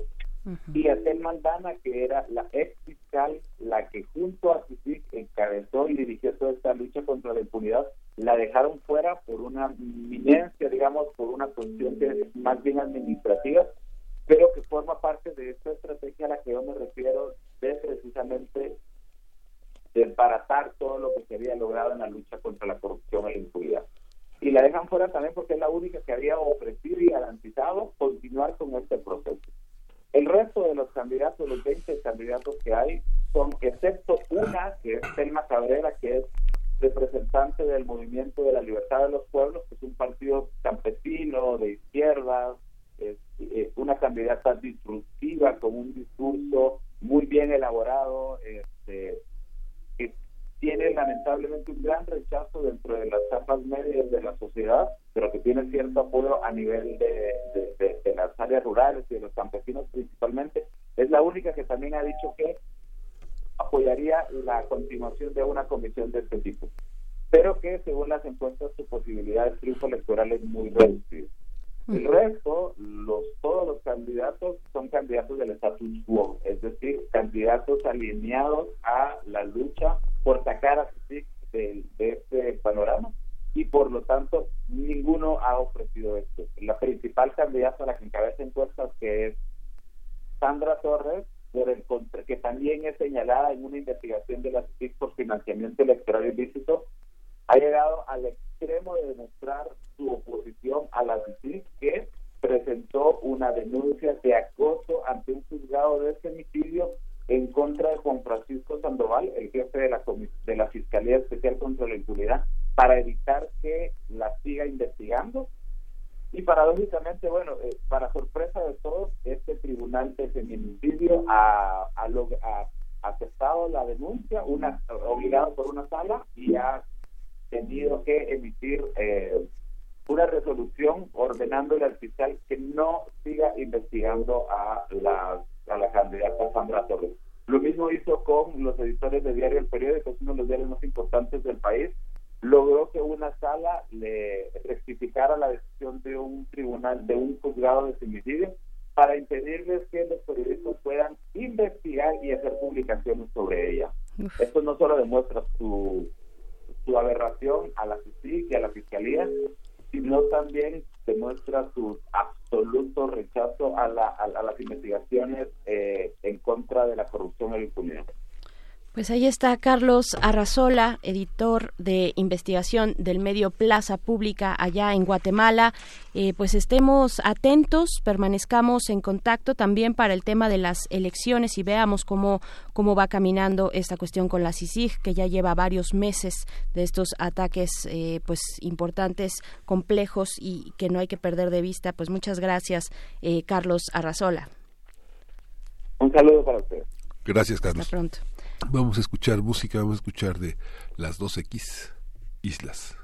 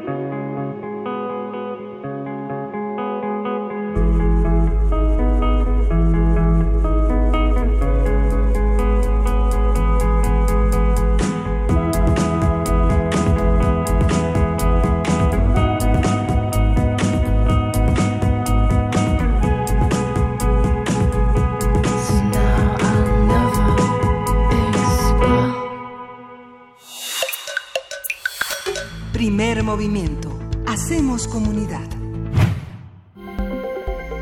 Nota Nacional. La Secretaría de la Función Pública sancionó a dos exfuncionarios de Pemex. Uno de ellos es Emilio Lozoya Austin, exdirector de la empresa, quien fue inhabilitado como servidor público por 10 años. Mediante un comunicado, la función pública explicó que fue detectada información falsa en una declaración patrimonial que omitió una cuenta bancaria que registra saldos de cientos de miles de pesos. Los abogados del exdirector de Pemex anunciaron que impugnarán la decisión. Emilio Lozoya también ha sido señalado por presuntamente haber recibido sobornos de más de 10 millones de dólares de la empresa brasileña Odebrecht. La Auditoría Superior de la Federación también anunció que los contratos firmados durante la administración de Lozoya al frente de Pemex serán revisados. Vamos a hacer un análisis de estos cargos en contra de Emilio Lozoya, cómo se justifican, qué dicen del estado de las investigaciones sobre el caso Odebrecht en México. Y está con nosotros Eduardo Borges, director ejecutivo de Transparencia Internacional en México, Transparencia Mexicana. Buenos días, Eduardo, ¿cómo estás? ¿Cómo ves este, esta situación? Buenos días, con mucho gusto de saludarles. Pues la verdad es que no está vinculado con el caso de Brecht. ¿no? Eh, es una sanción que se debió haber impuesto de sostenerse ante un tribunal hace mucho tiempo, porque pues la declaración patrimonial que presentó Emilio Lozoya debe haber sido la de salida, es decir, antes de abandonar el cargo, y eso ocurrió hace ya ya mucho más de, de un año, probablemente dos años. Entonces, eh, pues nada nuevo bajo el sol, déjenme ponerlo así. Este es un asunto que, que pues tenía que hacerse, ¿no? Si hay una omisión o una falta en la declaración patrimonial, pues la Secretaría de la Función Pública tiene que seguir un procedimiento y sancionarlo, pero no está vinculado con el caso de Brecht ni tampoco con, con desvíos o con malos manejos eh, al frente de la dirección de Pemex. Eh, y también creo que hay que decirlo, eh, pues lo, lo cuando cuando realmente sabremos si se está yendo en serio contra Emilio Lozoya u otros funcionarios de petróleos mexicanos será en el momento en el que la Fiscalía General de la República, que es la que puede realmente iniciar una una investigación con toda fuerza, eh, pues eh, presente ante un juez, se dé un proceso y el juez sancione. Esto es, digamos, celebro que la Secretaría de la Función Pública haga su trabajo, pero no está vinculado con el caso de Brecht. ¿Cuál es el camino a seguir? Háblanos, eh, eh, Eduardo Borges, háblanos, por favor, pues de, de qué de qué trata este este señalamiento, qué se tendría que seguir. Ha quedado ya inhabilitado como servidor público por 10 años, lo mencionábamos. Eh, cu- ¿Cuál es el camino? Mira, eh, para que para que una investigación por corrupción sea seria, la tiene que iniciar la Fiscalía General de la República. Ese es el cuerpo responsable dentro del Estado mexicano para iniciar una investigación de esta naturaleza. Si tú revisas lo que ha ocurrido en América Latina, pues no no son los contralores o los auditores superiores eh, del- de, Perú o de Colombia o de Argentina o de República Dominicana quienes hacen algo, porque digamos ellos tienen que cumplir funciones de control interno y administrativo. Es el fiscal general de la República o fiscalías que se crean eh, específicamente para la investigación de este caso. Entonces, en todos los casos de América Latina, eh, pues ha sido la Fiscalía General de la República y en el caso de México tendría que ser también la Fiscalía General de la República, apoyada seguramente en la Unidad de Inteligencia Financiera y en el Servicio de Administración Tributaria, porque además de los delitos vinculados con corrupción, suele haber eh, asuntos de lavado de dinero y otros que, que tienen que ver con, con defraudación fiscal, ¿no? Ese, cuando tú, cuando tú veas al fiscal general actuando en este tema, en ese momento sabrás que está empezando la investigación realmente, ¿no? Y el segundo momento eh, que a nosotros nos cuesta mucho trabajo como país ver, pues es que no hay, no hay realmente un control efectivo de la corrupción si no hay sanción. Cuando decimos que los delitos quedan impunes, pues no es porque no se abra una carpeta de investigación en el Ministerio Público estatal o local o en la Fiscalía General de la República. Eh, digamos, para darles un ejemplo, alrededor del caso, el caso de Huachicoleo se han abierto, se estima, siete mil carpetas de investigación. Tú puedes abrir tantas carpetas de investigación como presuntas responsabilidades penales quieras investigar. Pero el punto importante, cuando sabes si va en serio, es cuando un juez sanciona. ¿Por qué? Porque tú puedes dejar sembrado, si eres un ministerio público que, digamos, no particularmente honesto, puedes ir dejando sembrado a lo largo de la investigación pequeños asuntos de naturaleza técnica que cuando lo revise un juez, pues va a ser muy difícil que se sancione a la persona. O puedes dejar, por ejemplo, eh, pequeñas pequeñas llaves, déjame ponerlo así, para, para abrir candados y que te permitan, eh, voy a dar otro ejemplo, que la Corte, en una revisión del caso, pues eh, determine que el, que el caso eh, pues no tenía mérito técnico, ¿no? Esto que en las series de televisión, ¿no? Se, se frecuentemente se habla, ¿no? De hubo salió por razones técnicas en el procedimiento. Bueno, eso es muy importante hacerlo bien. Por eso no es este no es un tema de volumen. Eh, tú puedes ver muchas carpetas de investigación abiertas y solo un puñado judicializadas. Las judicializadas son las que son relevantes para entender el fenómeno y para también saber qué tan en serio se va. Eh, yo lo pondría en una línea mientras un juez no sancione eh, pues eh, a, a los que participaron en el caso de Brecht, este seguirá siendo impune. ¿no? ¿Tú crees que hay una hay una actitud, una un procedi- procedimiento sistemático para dejar esas llaves? ¿Hay una manera de proceder por eh, funcionarios que están familiarizados con esa con esos procedimientos para que sean inoperantes ya en manos de los jueces? Sí, ¿Hay una escuela? sí. ¿Hay una escuela? Parte, parte de la corrupción judicial a la que hizo eh, referencia tanto el presidente de la Suprema Corte, el ministro Saldívar, como la propia, el propio procurador general de la República en su momento, Raúl Cervantes, y otros procuradores, pues es que dentro de la propia institución, dentro de la propia Fiscalía General o dentro del propio Poder Judicial también hay corrupción, ¿no? Y, y esa corrupción hace muy valiosas estas llavecitas que abren candados, ¿no? Porque por una debilidad técnica de la investigación, pues puedes eh, eh, hacer inoperante cierto cierto caso, ¿no? Entonces valen valen mucho. Eh, cuando cuando tú ves la eh, la prepotencia con la que sale el abogado de Emilio Lozoya a decir lo vamos a ver en un tribunal y lo van a revisar y probablemente lo tumben, Miguel Ángel, déjame ponerlo así, es porque saben muy bien eh, o bien de la débil calidad de las investigaciones, de que no se siguen eh, cuidadosamente los procedimientos, o bien saben, ¿no? Pues que puede haber eh, maneras donde tú tumbas el caso desde adentro, ¿no? Con estas llavecitas que abren todos los candados. Eh, creo que es una práctica muy frecuente, sobre todo para quien conoce bien el sistema, para quien tiene un buen abogado eh, y para quien está dentro, porque como los procedimientos son cerrados, o sea, como tú no puedes ver la calidad del procedimiento hasta que se presenta ante un juez, ¿no? Digamos, no hay no hay cámaras de vigilancia para los ministerios públicos, pues puedes encontrarte espectáculos como el que te acordarás un, un muy buen reportero Arturo Ángel eh, dio dio luz sobre cómo se estaba llevando a cabo las diligencias del procedimiento contra Javier Duarte. Y cuando veías a, lo- a la parte acusadora al ministerio público pues no solamente es que dejara llaves para abrir candados Miguel Ángel era, era francamente incapaz de conducir un- una diligencia ante un juez no entonces eh, sí sí yo creo que hay una enorme debilidad en tanto por eso hemos pedido digamos que se transforme a fondo la Fiscalía General de la República y también el Poder Judicial, porque tú puedes eh, iniciar investigaciones sobre todos los temas, podrías abrir un, sacar comunicados de prensa, podrías hacer declaraciones al respecto, pero aquí lo que importa es que lleguen a buen puerto y que, de nuevo, insisto, sea un juez el que dicte una sentencia y por cierto que la sentencia se cumpla, porque si el juez dicta sentencia y se van a la corte, volvemos a empezar, Miguel Ángel. De lo que nos expone la Secretaría de la Función Pública en este comunicado, esta cuestión de la omisión de una cuenta bancaria que, reci- eh, que, que registraba saldos altos, ¿no? De, de, millo- de miles de pesos. Eh, por, por ahí sería, podría ir eh, el tema de la, hay materia ahí para judicializar el caso, ¿cómo lo ves? No, ni siquiera tiene facultades la Secretaría de la Función Pública para hacerlo. Eh, no, no. Pero digamos, que lo atraiga un, un ministerio público, que lo atraiga... no va a pasar nada porque es una omisión administrativa. Eh, digamos, déjame ponerlo en términos muy técnicos. Para saber si iba en serio este tema, quien tendría que haber salido es el fiscal general.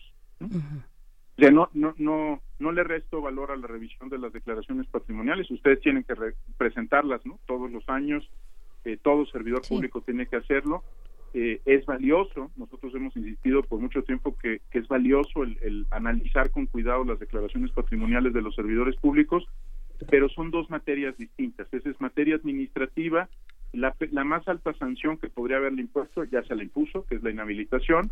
Y como decían las redes sociales, eh, con, con mucho humor, ¿no? Bueno, si, te, si estás involucrado en el caso de Brecht y te inhabilitan por 10 años, pues tú sabías que no no ibas a regresar a tu cargo, ¿verdad? Digamos, era, era evidente que, que esa no era el camino que quería seguir, como no lo quería seguir el exgobernador Borge o el exgobernador Duarte o el otro gobernador, el exgobernador Duarte de Chihuahua o el exgobernador Medina Nuevo León. Es decir, claramente cuando tú diseñas una, un, un- una acción de corrupción, un, un, eh, eh, modelo para beneficiarse con la corrupción, primero cuidas todos los lados jurídicos y seguro estás convencido de que no vas a regresar al servicio público. ¿no? Entonces, digamos, es correcto lo que ha hecho la Secretaría de la Función Pública, creo que, pero, pero para que nosotros como ciudadanos sepamos cuando va en serio, pues tiene que ser la Fiscalía General y por cierto, incluso si está presente el, el titular de la Unidad de Inteligencia Financiera, eh, pues él no puede, digamos, eh, conducir la investigación por sí mismo, tiene que presentársela ante el Ministerio Público. Creo, creo que lo que refleja muy bien este caso es por cuántos años, eh, por muchos años, digamos, desde que se creó la Contraloría, se nos hizo creer que la Contraloría era el SAR anticorrupción. El único SAR anticorrupción, sí, de haberlo, yo no creo en los SARes anticorrupción, pero de haberlo, son los fiscales y los jueces, ¿no? Esos son los únicos dos que pueden conducir a una investigación de, de gran calado y que puede terminar en una sanción equivalente. Lo demás ya se hizo, digamos, lo que tenía que hacer la Secretaría de la Función Pública ya lo hizo. Podría, digamos, eh, más por, por razones de corte simbólico, presentar una denuncia ante el Ministerio Público, pero nuevamente pues, tendría que ser el propio Ministerio Público y la Fiscalía General de la República quien lo haga. Yo creo que si, si salieron con este anuncio es porque eh, pues es complementario al que ha hecho ya el fiscal Gertz, que en su, su primera rueda de prensa pública informaba que está trabajando en el, en el tema Odebrecht, eh, que, pe- pero corre por otro lado. Es más, este, si tuviera muchos movimientos la cuenta, dice el abogado Javier Cuello Trejo, que es, es la cuenta de la mamá de Emilio Lozoya, no, no tengo elementos para saber si eso es cierto o no, eh, pues podría tener muchísimos movimientos, ¿no? Digamos, eso, digamos, no es prueba de nada, ¿no? Eh, creo, creo que tenemos que, que concentrarnos en lo que haga el fiscal Gertz eh, y, y en lo que haga un juez una vez que la, la fiscalía presente el caso, ¿no? Para, para que no nos llevemos otra vez el palmo de narices que, que nos llevamos con el tema de Javier Duarte, ¿no? Donde al final, en un momento político muy particular, la transición entre dos gobiernos, la fiscalía negocia, ¿no? Que se declare culpable para que solamente cumpla tres años de sentencia y pues si los miles de millones que se han revelado se pudieron haber desviado en este caso siguen ahí, pues es el mejor negocio del mundo, ¿no? Estar tres años de prisión y quedarte con cientos o miles de millones de pesos, ¿no? Sí, que representan hasta más de 100 años de trabajo, ¿no? Para muchas personas, sí, ¿no? sí. Este, sí, entonces por eso creo que hay que poner foco en el fiscal y en los jueces. Es ahí donde se va a librar la investigación contra Odebrecht o cualquier asunto de buen calado en contra del director general de Pemex. Sí, porque ahora amanecimos con las noticias de que se congelan las notas, las cuentas de Duarte y de Sandoval, cuando en realidad pareciera que se coloca mediáticamente como una especie de fiscal a este Santiago Nieto de la Unidad de Inteligencia de Hacienda, ¿no? O sea, Exacto. Parecen es- esas cosas, ¿no?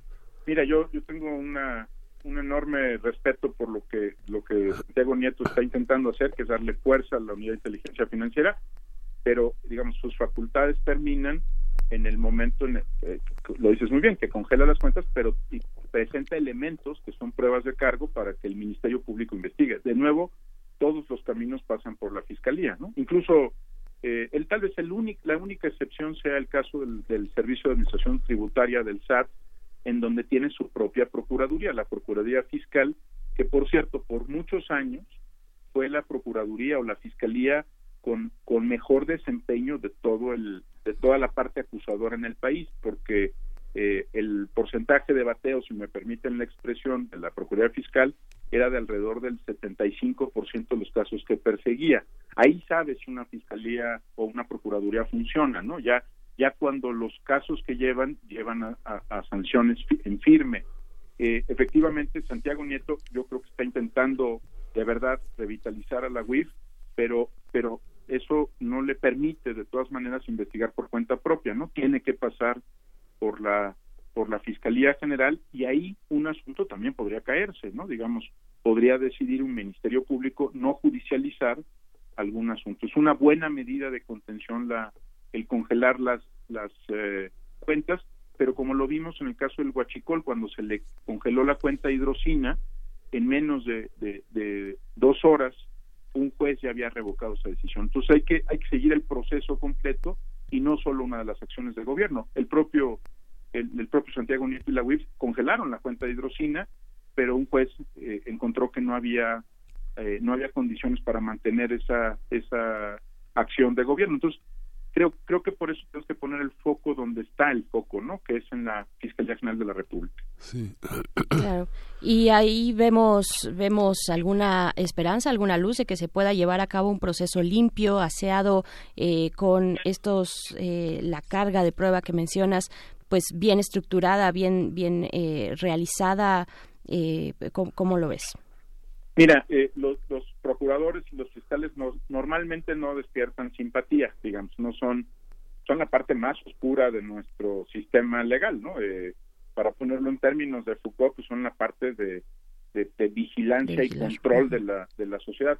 Pero normalmente puedes ver eh, una buena señal cuando tienes un, un fiscal o un procurador que no se la pasa declarando, ¿no? Esa es una muy buena señal porque eso quiere decir que está integrando las, las carpetas, que, que las está presentando para judicializarlas. Yo creo que el dilema que enfrenta, voy a decir una cosa muy técnica, pero este es el dilema realmente que enfrenta el fiscal Gertz, es si le toman la palabra a Odebrecht, que a través de la Fiscalía brasileña le ha ofrecido entregarle las claves de los nombres de lo que ya fue juzgado, por cierto, ¿no? Por las autoridades en los Estados Unidos, ¿no? Los, los famosos nombres de los 10.5 millones de dólares que, re- que reconoce Odebrecht haber pagado en sobornos en México. Eh, lo que le daría, déjame ponerlo así, es, es la otra llave, ¿no? O sea, la Fiscalía brasileña le diría, mira, te doy la llave que te permite ver los nombres y tú ya decides cómo proceder con ellos. Esa es, esa es una opción. La otra opción, que es la, la de hacer una investigación por cuenta propia, no aceptarle los nombres a la Fiscalía brasileña y perdón que entre en una, de nuevo, en una dimensión muy técnica. Esa sería la opción más soberana. Eh, ¿Por qué? Porque a los que nos dedicamos a temas de anticorrupción, cuando nos dicen que una empresa reconoció pagar 10.5 millones de dólares en sobornos en una economía del tamaño de la de México, nos parece una cifra irrisoria, ¿no? Eh, son es solo una parte, yo digo para ustedes y para mí 10.5 millones de dólares nos cambiarían la vida, ¿verdad? Pero pero para cuando ves lo que pagó de Brecht en Colombia, en Brasil, eh, la verdad es que es una cifra muy chiquita, ¿no? Eh, esto está rara, es una cifra rara desde el punto de vista técnico. Entonces creo que el dilema que está enfrentando García es, digamos, si va con una investigación por cuenta propia a riesgo de no encontrar a nadie responsable o le acepta la ruta corta a la fiscalía brasileña, le- le- la fiscalía le da acceso a los nombres, toma los nombres y hace una investigación hasta por 10.5 millones de dólares. Porque la trampa de, de- de aceptar el trato de la fiscalía brasileña es que la fiscalía te dice, bueno, yo te doy los nombres, pero ya no puedes investigar a Odebrecht por nada más, ¿no? Entonces ahí es donde está, si me permites decirlo, ahí es donde está el quid del asunto desde el- los tiempos de Raúl Cervantes, ¿no? Porque también Raúl Cervantes, igual que Gertz, salió a declarar, eh, él, él cuando renunció, que, ya estaba lista la investigación de Odebrecht, ¿no? Eh, así empezó su renuncia en el Senado de la República. Entonces, está, ahí, es, digamos, es bastante técnico, sé que no es de primeras planas, sé que no va a dar la nota, pero ese es el dilema que enfrenta. Ir en serio contra Odebrecht y su subsidiaria, a riesgo de no poderles encontrar nada, o bien tomarle la palabra a la Fiscalía brasileña y solo investigar una cifra que desde un punto de vista estrictamente técnico no resulta lógica para el caso mexicano. Claro, y es un volado político, ¿no? También, Eduardo Borges, de precisamente lo que comentabas, esto no tiene un gran impacto, probablemente, pues es algo muy técnico, pero el hecho de, eh, pues así como lo estás planteando, pues también es una decisión de tintes políticos, de ver, eh, de demostrar ante, ante la ciudadanía, pues que se vean los avances, que suene el tema de Odebrecht bajo estas condiciones, y es que se toma la decisión de, de aceptar eh, eh, la vía que, que propone eh, Brasil, ¿no? Sí, exacto. Las consecuencias políticas son enormes porque esta es la este es el gran mandato popular que se le ha dado al, al nuevo gobierno, ¿no? Es decir, el, al gobierno se le se- los los electores le dimos una instrucción muy clara y es terminar con la corrupción y la impunidad en el país. Eh, si en un caso tan visible como de Brecht no se avanza con la fuerza que se necesita, pues el mandato no habrá sido acatado, ¿no? Eh, y, y sí, las implicaciones políticas son enormes, sobre todo porque el resto del mundo sí, sí los ha investigado y sí los ha sancionado, ¿no? Eh, yo acabo de reunirme hace unos, unas semanas con el fiscal en Perú, bueno, nada, nada más piensen ustedes que son cuatro expresidentes, ¿no? Incluso la, la decisión lamentable, pero decisión de Alan García de justo cuando iba a ser detenido, eh, suicidarse, ¿no? Sí. Eh, estamos hablando de una investigación de verdad. Este, si vemos lo que está pasando en Panamá, pues el presidente Martinelli está bajo bajo muchísima eh, presión por una investigación seria. Si lo vemos en Dominicana, la gente incluso se ha movilizado en lo que se llamaba la Marcha Verde en contra de la de la falta de acción de parte de las autoridades en Dominicana por el caso de Brecht. Si te vas a Colombia, eh, en un, es un proceso complejo el que ha vivido Colombia, pero bueno, hay una investigación abierta y acusaciones al más alto nivel vinculadas con financiamiento de la política. Entonces, la verdad es que ser el, el, eh, el personaje atípico en América y en América Latina, ¿eh? no, no estamos comparándonos contra Finlandia o contra Sí, sí. Dinamarca, ¿no? Este, si en América Latina sí se han podido dar investigaciones de verdad sobre este tema, pues sí es extraño que en México, pues ya por hasta ahora por dos administraciones, ¿no? No se no se encuentren resultados. Yo creo que sí tendría, como bien dices, eh, pues una implicación política, porque este es uno de los casos que va a definir eh, qué tan en serio se está yendo contra la corrupción en el país. Pues bien, ahí está esta lectura que nos compartes Eduardo Borges, director de Transparencia Internacional en México. Pues muchísimas gracias y muy buen día. Al contrario, muchísimas gracias a ustedes por el espacio. Pues vamos a ir a la tercera hora del primer movimiento y vamos a escuchar música en este minuto que nos queda. Vamos a escuchar del Carmen Paz Ensamble Azul Petróleo.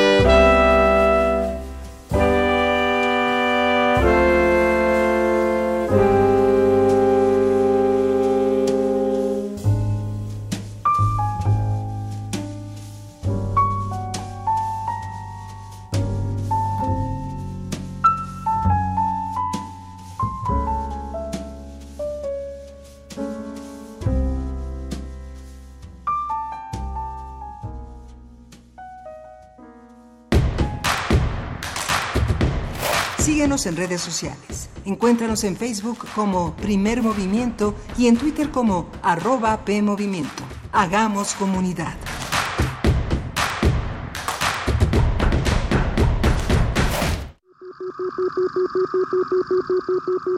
Imagen, luz, poder, movimiento, resistencia. Islas Resonantes. Pensar el mundo a través del sonido. Un programa de entrevistas y selecciones sonoras para analizar los saberes científicos, culturales y artísticos contemporáneos desde el fenómeno aural. Conduce Cintia García Leiva. Todos los martes a las 11 de la noche o sintoniza su retransmisión los sábados a las 7 de la tarde. 96.1 de FM. Radio UNAM. Experiencia sonora. Nos han hecho creer que aquí solo hay chairos o fifís. Pero en México vamos más allá. Porque todos los días hay gente poniendo manos a la obra. Ganando batallas. Siendo la solución y no el problema. Saliendo adelante. Levantando la voz. Rescatando nuestra humanidad. Conservando nuestras voces. Ni chairos ni fifís. Somos mexicanos. El color de México es la suma de nuestras luchas. Movimiento Ciudadano. Prevenir un incendio forestal es más fácil que combatirlo. Está en nuestras manos. En bosques y selvas, no arrojes colillas de cigarro ni basura. El fuego puede iniciarse con el efecto lupa que provocan los desechos en vidrio y el sol. Si detectas un incendio forestal, llama al 911 o al 01800 4623 6346. Sistema Nacional de Protección Civil, Secretaría de Seguridad y Protección Ciudadana. Tres son los tres tristes tigres. Tres son nuestras tres reinas magas. Tres son los mosqueteros del rey. Y tres son los años que cumple. ¡Hocus Pocus! Te invitamos a participar en nuestra gran fiesta radiofónica de aniversario. La cita es el próximo sábado primero de junio, de 10 a 12 del día, en la sala Julián Carrillo de Radio UNAM. que se ubica en Adolfo Prieto 133 en la Colonia del Valle. pero más veloces, más sentimentales. Podrás disfrutar de un mágico concierto con Valentina Barrios, Los nahuales. Y las bandas La Botarga y la granja del tío Bob. Así que ya lo sabes, anótalo en tu agenda y celebra con Hocus Pocus Su tercer aniversario.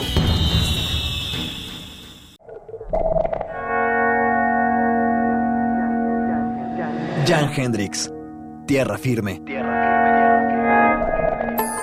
Desde su llegada a México en 1975, Jan es una figura clave en la escena artística del país, produciendo obras inspiradas en la estética del viajero y naturalista, incorporando experiencias visuales y culturales. Museo Universitario Arte Contemporáneo, MUAC, en Ciudad Universitaria, del 4 de mayo al 22 de septiembre de 2019.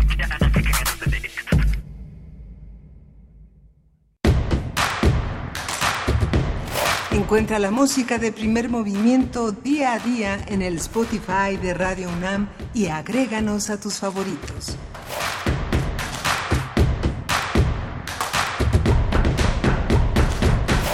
Estamos de vuelta, gracias por continuar con nosotros. Iniciamos la tercera hora de primer movimiento cuando, cuando son las nueve de la mañana con cuatro minutos de este lunes, de este lunes 27 de mayo. Permanecemos aquí, Miguel Ángel Quemain. Muy buenos días. Hola, Berenice, buenos días. Buenos días a todos nuestros radioescuchas. Gracias por hacer comunidad con nosotros en las redes sociales, Primer Movimiento en Facebook, arroba PMovimiento en Twitter y nuestro correo primermovimiento arroba gmail.com.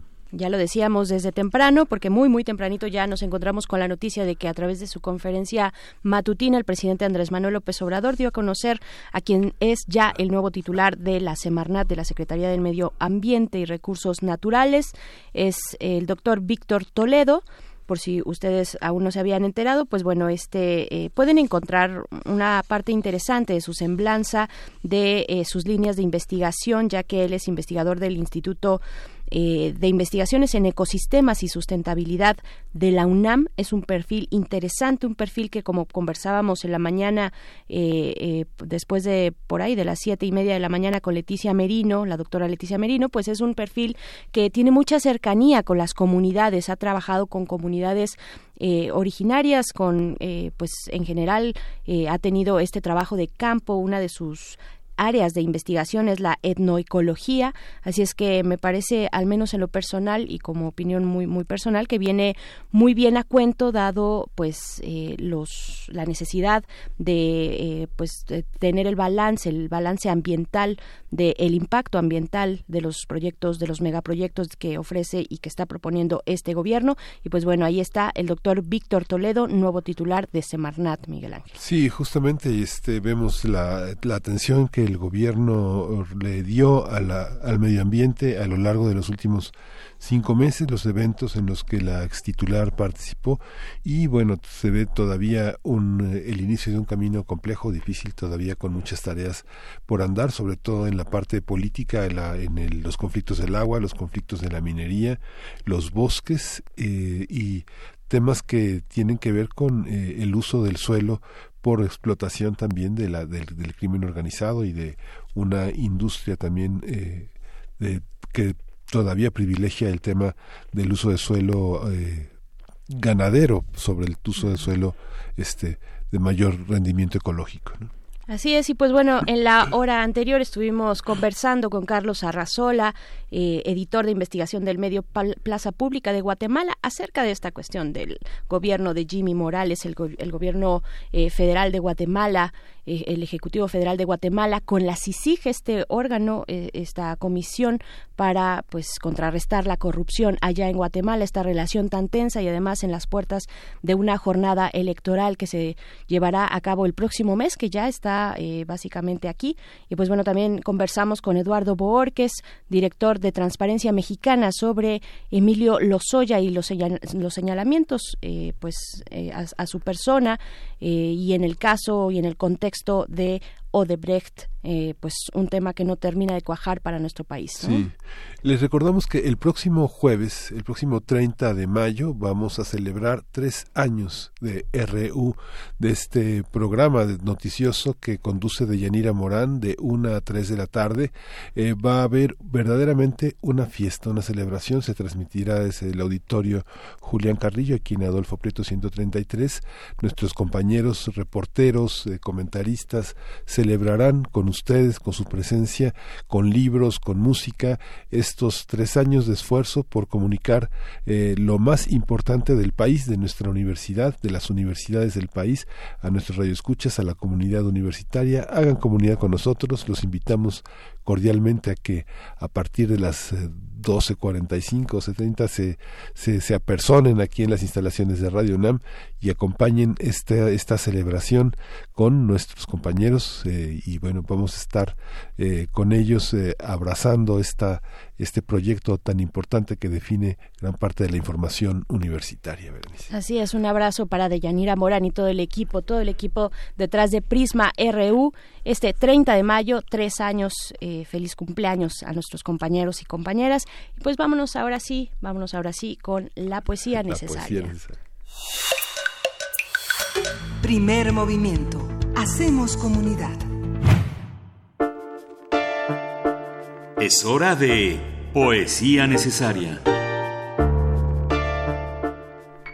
Este fin de semana se dio a conocer que será Reino Unido el país invitado del Festival de Poesía Cosmopoética, que se celebra en Córdoba, España, y que este año cumplirá ya su sexta edición, eh, con un guiño al punk y a Reino Unido. Esta edición lleva por título God Save the Poetry, un festival que cada vez más se va tornando en un espacio internacional de encuentro de la poesía, de la poesía tanto aquella consagrada, pero también es un laboratorio de creación eh, como, como medio, como un medio, una vía para cuestionar el canon y jugar y jugar con esos elementos, con el pasado, con lo nuevo y con lo que está por venir. Y entre las plumas que convoca el cartel de Cosmopoética está la de Isla Correllero, eh, una poeta que nació en Cáceres, Extremadura, en 1957, y de Isla vamos a leer todos nosotros. La vamos a acompañar con música de España, con música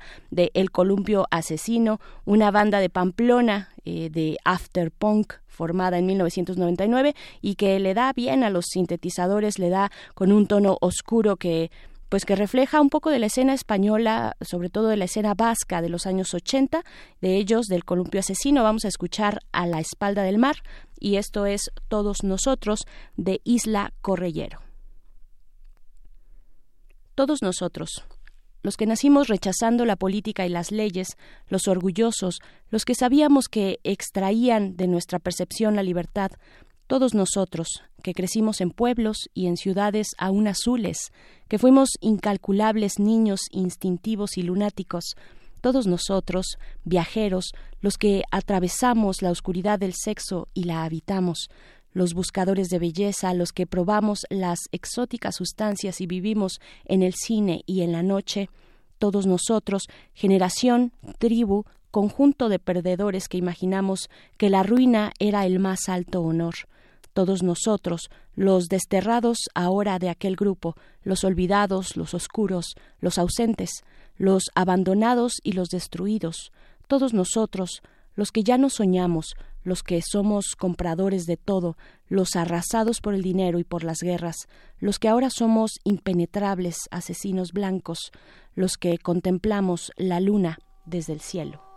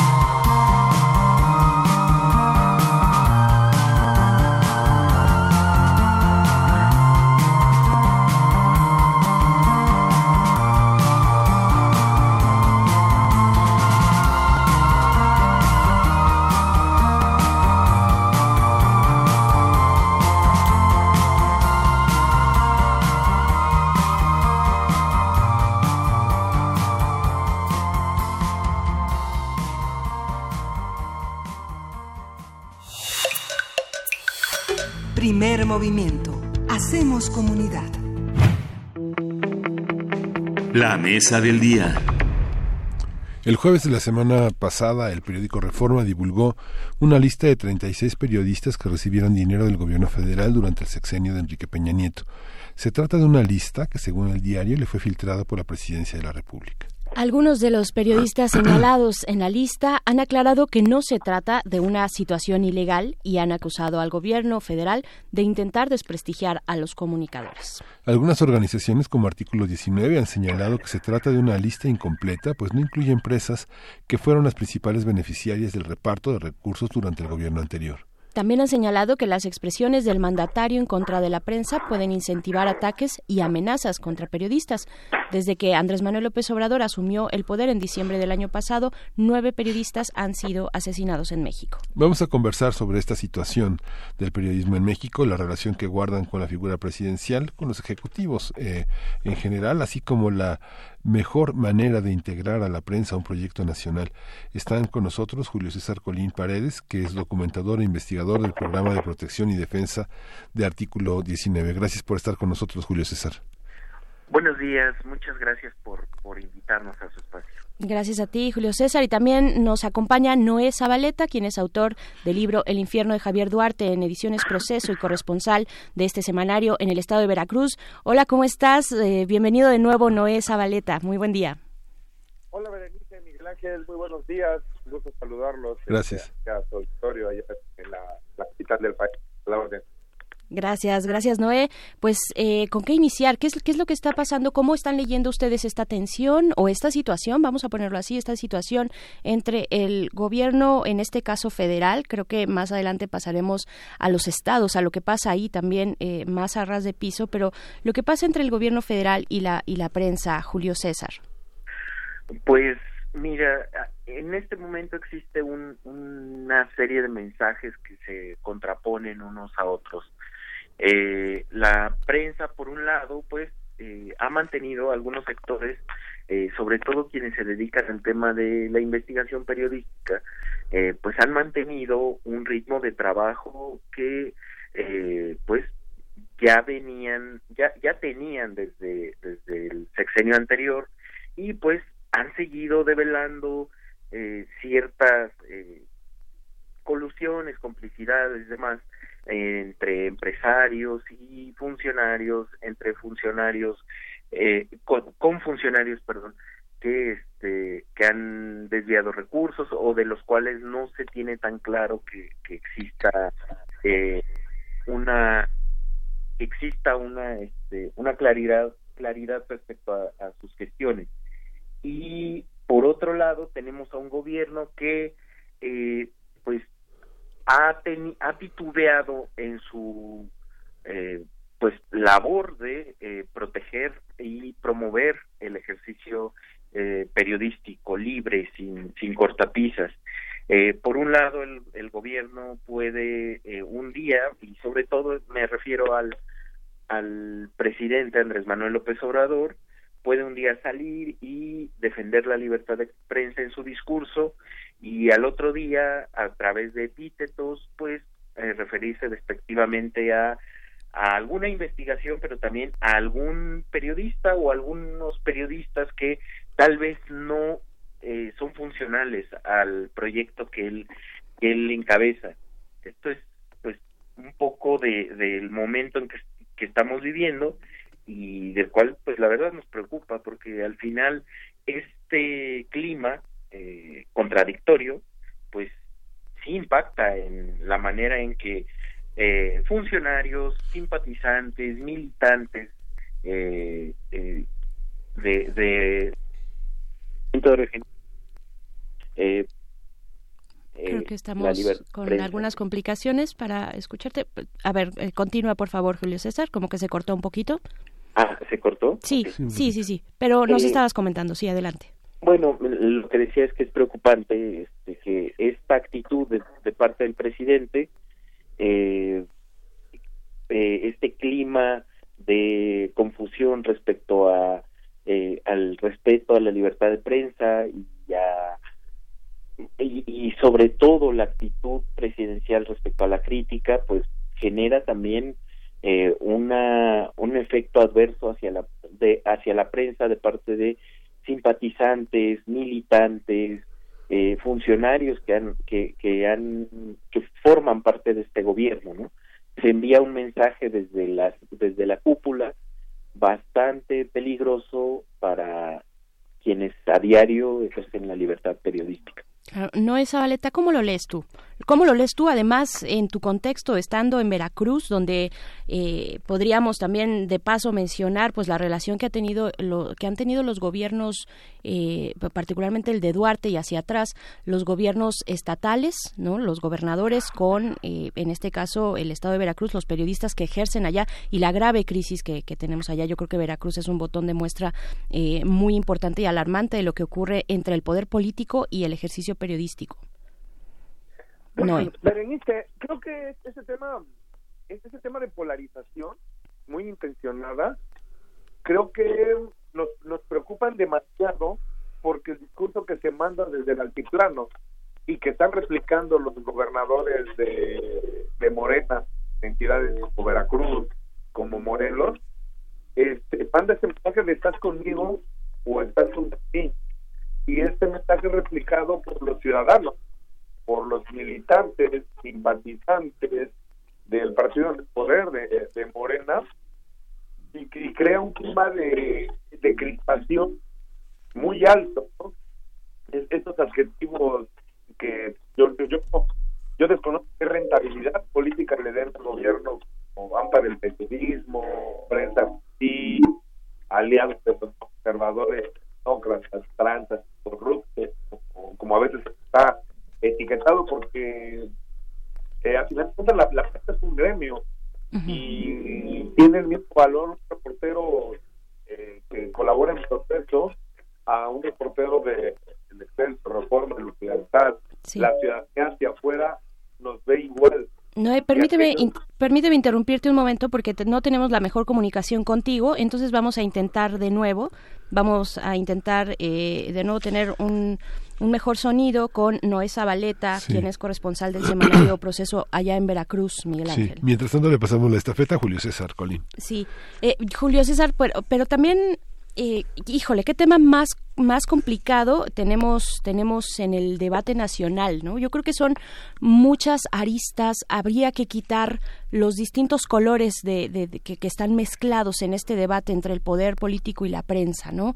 Hay hay muchos eh, niveles de lectura, hay muchas situaciones, existe la el- el- el tema ya desde hace muchos años lamentable de la persecución a los compañeros y compañeras periodistas y por otro lado también pues el señalamiento eh, lo que yo te preguntaría es eh, pues cómo cómo ponderar el tema de la transparencia de saber que bueno finalmente en, en esto que en esto que publica el periódico Reforma esta lista esta eh, lista de 36 periodistas que recibieron gobierno eh, del eh, dinero del gobierno federal no durante el sexenio de Peña Nieto bueno pues hay una partida que es la publicidad oficial. Cómo ponderar estas lecturas eh, Julio César Pues mira, esta lista, la verdad, eh, de primera mano, eh, se ve como una lista bastante incompleta, bastante, eh, con, con bastantes, eh, digamos, fallas eh, respecto a su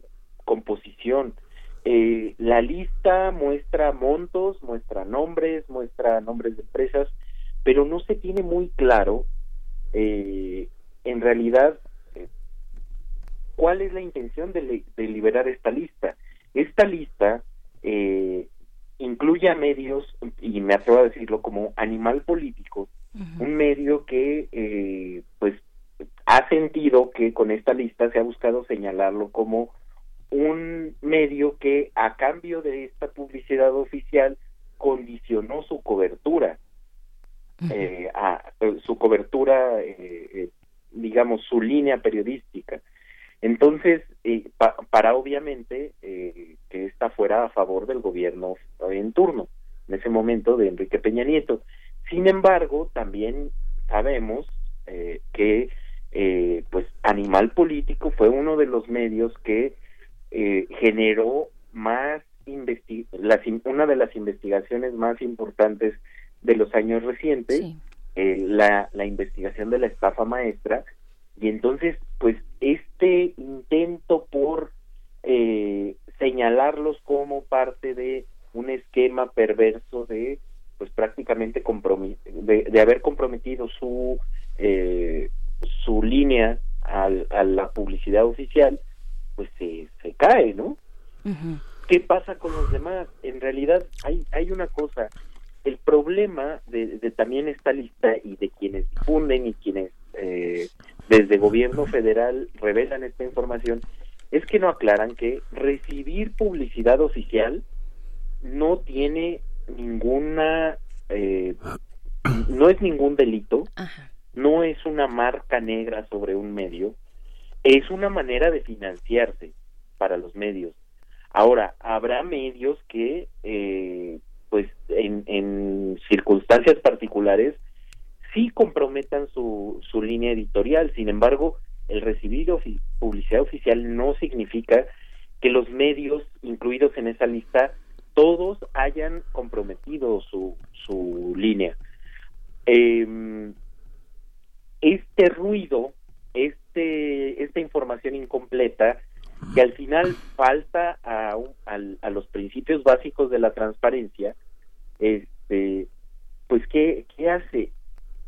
Suma a este clima de crispación que mencionaba Noé, eh, Noé Zabaleta, eh, suma a este eh, linchamiento también por parte de, presidente hacia los medios de comunicación diciendo que son parte de una mafia, que son vendidos, que no es que cuestionando éticamente su, su labor.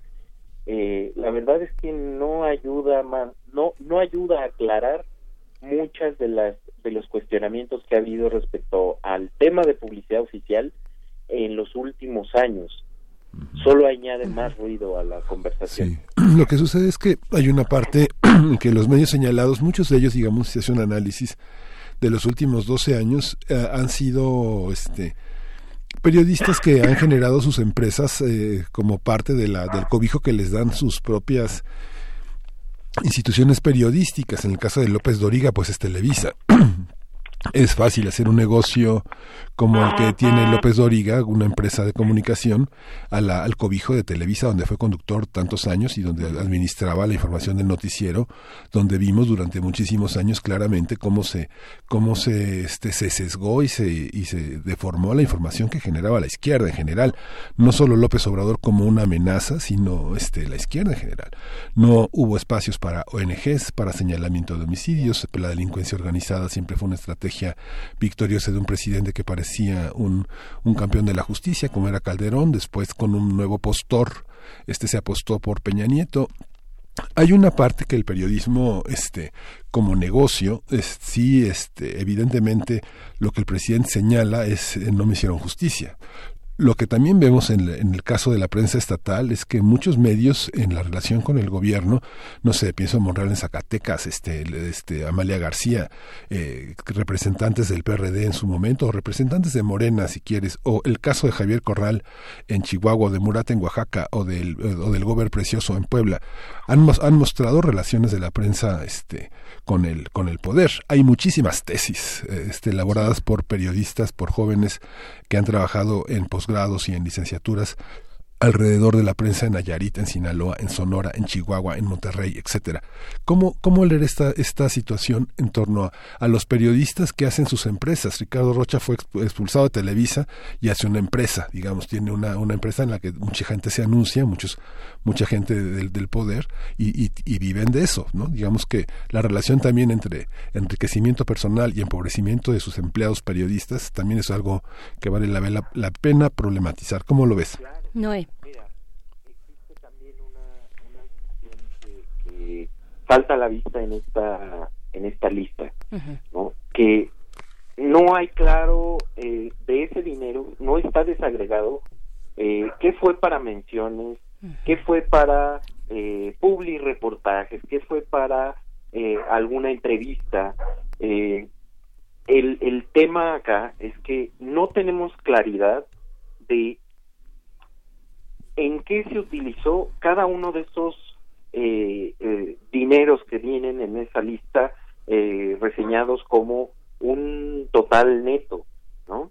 Eh, Y nuestro problema principal, creo yo, es que, por un lado, el gobierno federal da a conocer una lista con un número de personas que han sido beneficiadas por el esquema de, de asignación de, de convenios de publicidad oficial, eh, pero no hay un esfuerzo, por otro lado, de eh, pues eh, legislar sobre la sobre la materia, sobre el tema de la publicidad oficial, que que realmente este ejercicio, digamos, muy rústico de transparencia eh, que, que la presidencia hace, tenga un fondo, una, una, una sustancia real en una ley que permita saber cuándo, cómo y dónde se, se- implementó ese dinero, ¿no? Se, se, se asignó ese dinero.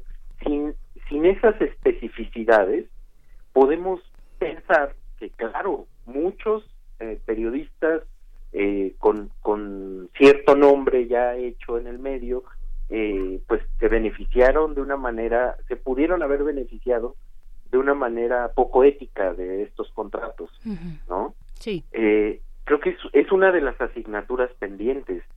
Vamos, vamos, eh, digamos, zanjando las dudas, zanjando este, este clima, pues, digamos, de incertidumbre con una ley de publicidad oficial que permita saber a los ciudadanos, a la opinión pública, eh, de qué manera se utiliza ese dinero, que haya, eh, digamos, eh, evidencias de eh, se hizo una entrevista a tal funcionario en una porque el funcionario la pagó, perfecto, que la hagan y que conste que se hizo, ¿no? Y que se recibió dinero por eso, que se hicieron menciones, que se hicieron, eh, se hizo algún reportaje, eh, digamos, sobre alguna política que se está llevando a cabo en, en algún estado de la República, perfecto, pero que lo tengamos claro, porque al final, pues, eh, a río revuelto ganancia de pescadores y en este momento uno de los buques pesqueros más importantes es el gobierno federal. Eh, se, se, se golpea de sí a, a tal vez a, a, pues, a periodistas que han sido cuestionados por su cercanía con el poder, pero también se lleva entre las patas a proyectos eh, de comunicación que han sido críticos y que al final pues la sociedad al verlos en esta lista los. Claro, lo que entiendo entonces que se está, digamos que el punto de encuentro que, tenemos en esta conversación eh, contigo, Julio César, y contigo, Noé Zabaleta, es que pues no sabemos con claridad, el gobierno no nos ha mostrado, no nos mostró con claridad pues cuáles son los propósitos de publicar de una manera tan abierta, tan, eh, te- eh, digamos, sin desagregar, sin eh, profundizar en el tipo de información que está entregando, que se está entregando a través de esta lista a la ciudadanía, pues nos está dando nada más digamos cifras escandalosas. Algunas de ellas sí son escandalosas. Eh, aquellos que ocupan los primeros lugares de verdad eh, pues y nos deja precisamente en eso que ese también es el riesgo dejarnos en el escándalo y dejarnos en esta conversación que cada vez se polariza más en la en la sociedad mexicana o al menos en los espacios y en las vías en las que podemos comunicarnos eh, como son las vías eh, digitales no cuáles son los riesgos de todo esto de, de- de lo que está ocurriendo ¿Qué, qué es lo que están viendo ustedes con un contexto de violencia hacia los periodistas que ya sabemos cómo está recae en esa cancha son acaso los periodistas que están siendo violentados que, que han sido asesinados que, que, que tienen Eso no, amenazas esos esos son los mismos periodistas estamos hablando de lo mismo Eh, tendríamos que distinguir cómo cómo lo ven eh, Julio César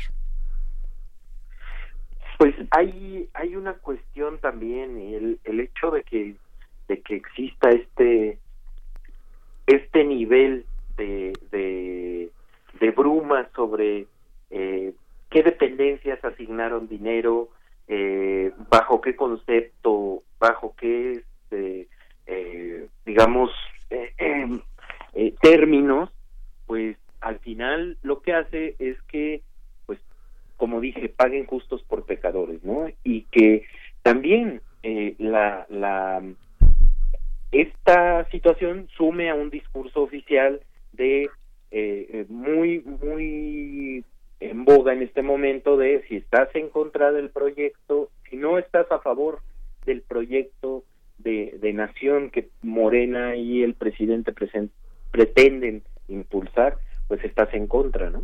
Y eso te pone en una posición de vulnerabilidad como periodista. Ajá. ¿Tú, eh, tú, eh, crees que es manifiesto que los que no están, la prensa que no está en contra sea como reprimida? Digamos, hay una parte en la que la, la prensa se ve eh, asfixiada por la falta de ingresos de la publicidad que tuvo en sexenios anteriores o la relación de fuerzas cambia en torno a la distribución de los presupuestos para, para la prensa?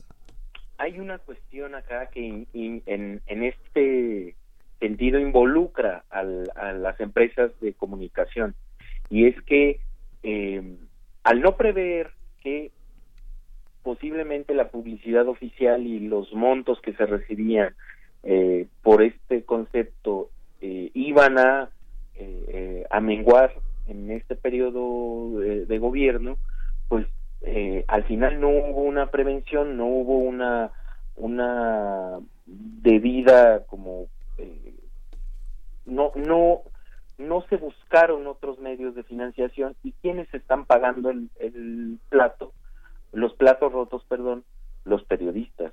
Los periodistas son los que están siendo despedidos a los que les están eh, tal vez proponiendo tal vez no el despido pero sí una eh, degradación de sus condiciones laborales tal vez eh, les los pasan de estar en, bajo un con, un contrato eh, de, de estar en esas condiciones a estar eh, tal vez por eh, por honorarios eh, de por sí ya era precaria en muchas zonas del país las condiciones con las que se, se muchos de estos periodistas pues tenían que incluso buscar eh, medios alternos no de, financiamiento.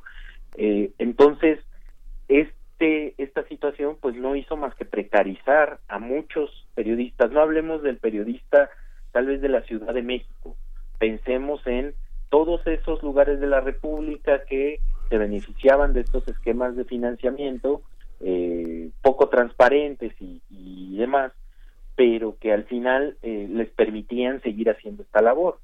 Ahora pues sí hemos hablado eh, tenemos un, un, un serio problema de despidos muchos de ellos realizados desde eh, pues completamente un, una pues un un estatus anómalo una una manera de hacer las cosas que viola la, la ley federal del trabajo evidentemente pero que ya lo ya lo ya lo viola ya la violaba desde antes ¿no? y ahora las condiciones empeoraron mucho más para estos compañeros que eh, incluso algunos de ellos nos han dicho, yo la verdad me estoy replanteando la posibilidad de continuar en el periodismo, porque eh, esto ha provocado pues que, que yo me quede sin trabajo o que eh, deje de percibir lo de por sí ya poco que percibía, ¿no?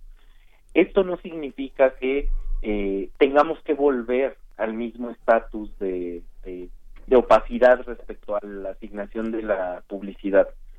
Eh, creo que desde artículo 19 eh, tenemos una, una clara postura respecto a que los medios sí tienen que, las empresas periodísticas, perdón, tienen que hacer, eh, hacerse responsables de, de esta situación, eh, a la par que desde el gobierno de el gobierno federal se debe impulsar una legislación clara donde no haya espacios para la opacidad respecto a la asignación de publicidad oficial. Ajá. Julio César, este, tenemos un, problema en una de las líneas. Noé, Noé Zabaleta eh, nos sigue, pero este se incorporará a la, a, la, comunicación dentro de unos minutos, un poco cuando concluyamos lo fundamental de la exposición de tus, de tus ideas alrededor de esto. Te preguntaría, ¿hay una, hay una idea eh, en relación a la ley de comunicación social en el que el presidente López Obrador se dejó, se dejó bajo la manga la posibilidad de tener una cuestión discrecional en la asignación de publicidad? Hasta ahora mencionado todas las campañas que tenemos son campañas en medios eh, en medios que en tiempos oficiales pero esta discrecionalidad es lo que se tiene que cambiar para para acabar con esa opacidad o qué, o qué es lo que se tiene que cambiar para hacer menos eh, para hacer menos eh, estigmatizable a los periodistas que hacen sus propios negocios. Podría estar este, páginas muy muy independientes en este en estos términos, de tratar de sobrevivir con publicidad estatal, pero tú cómo lo ves en esa parte?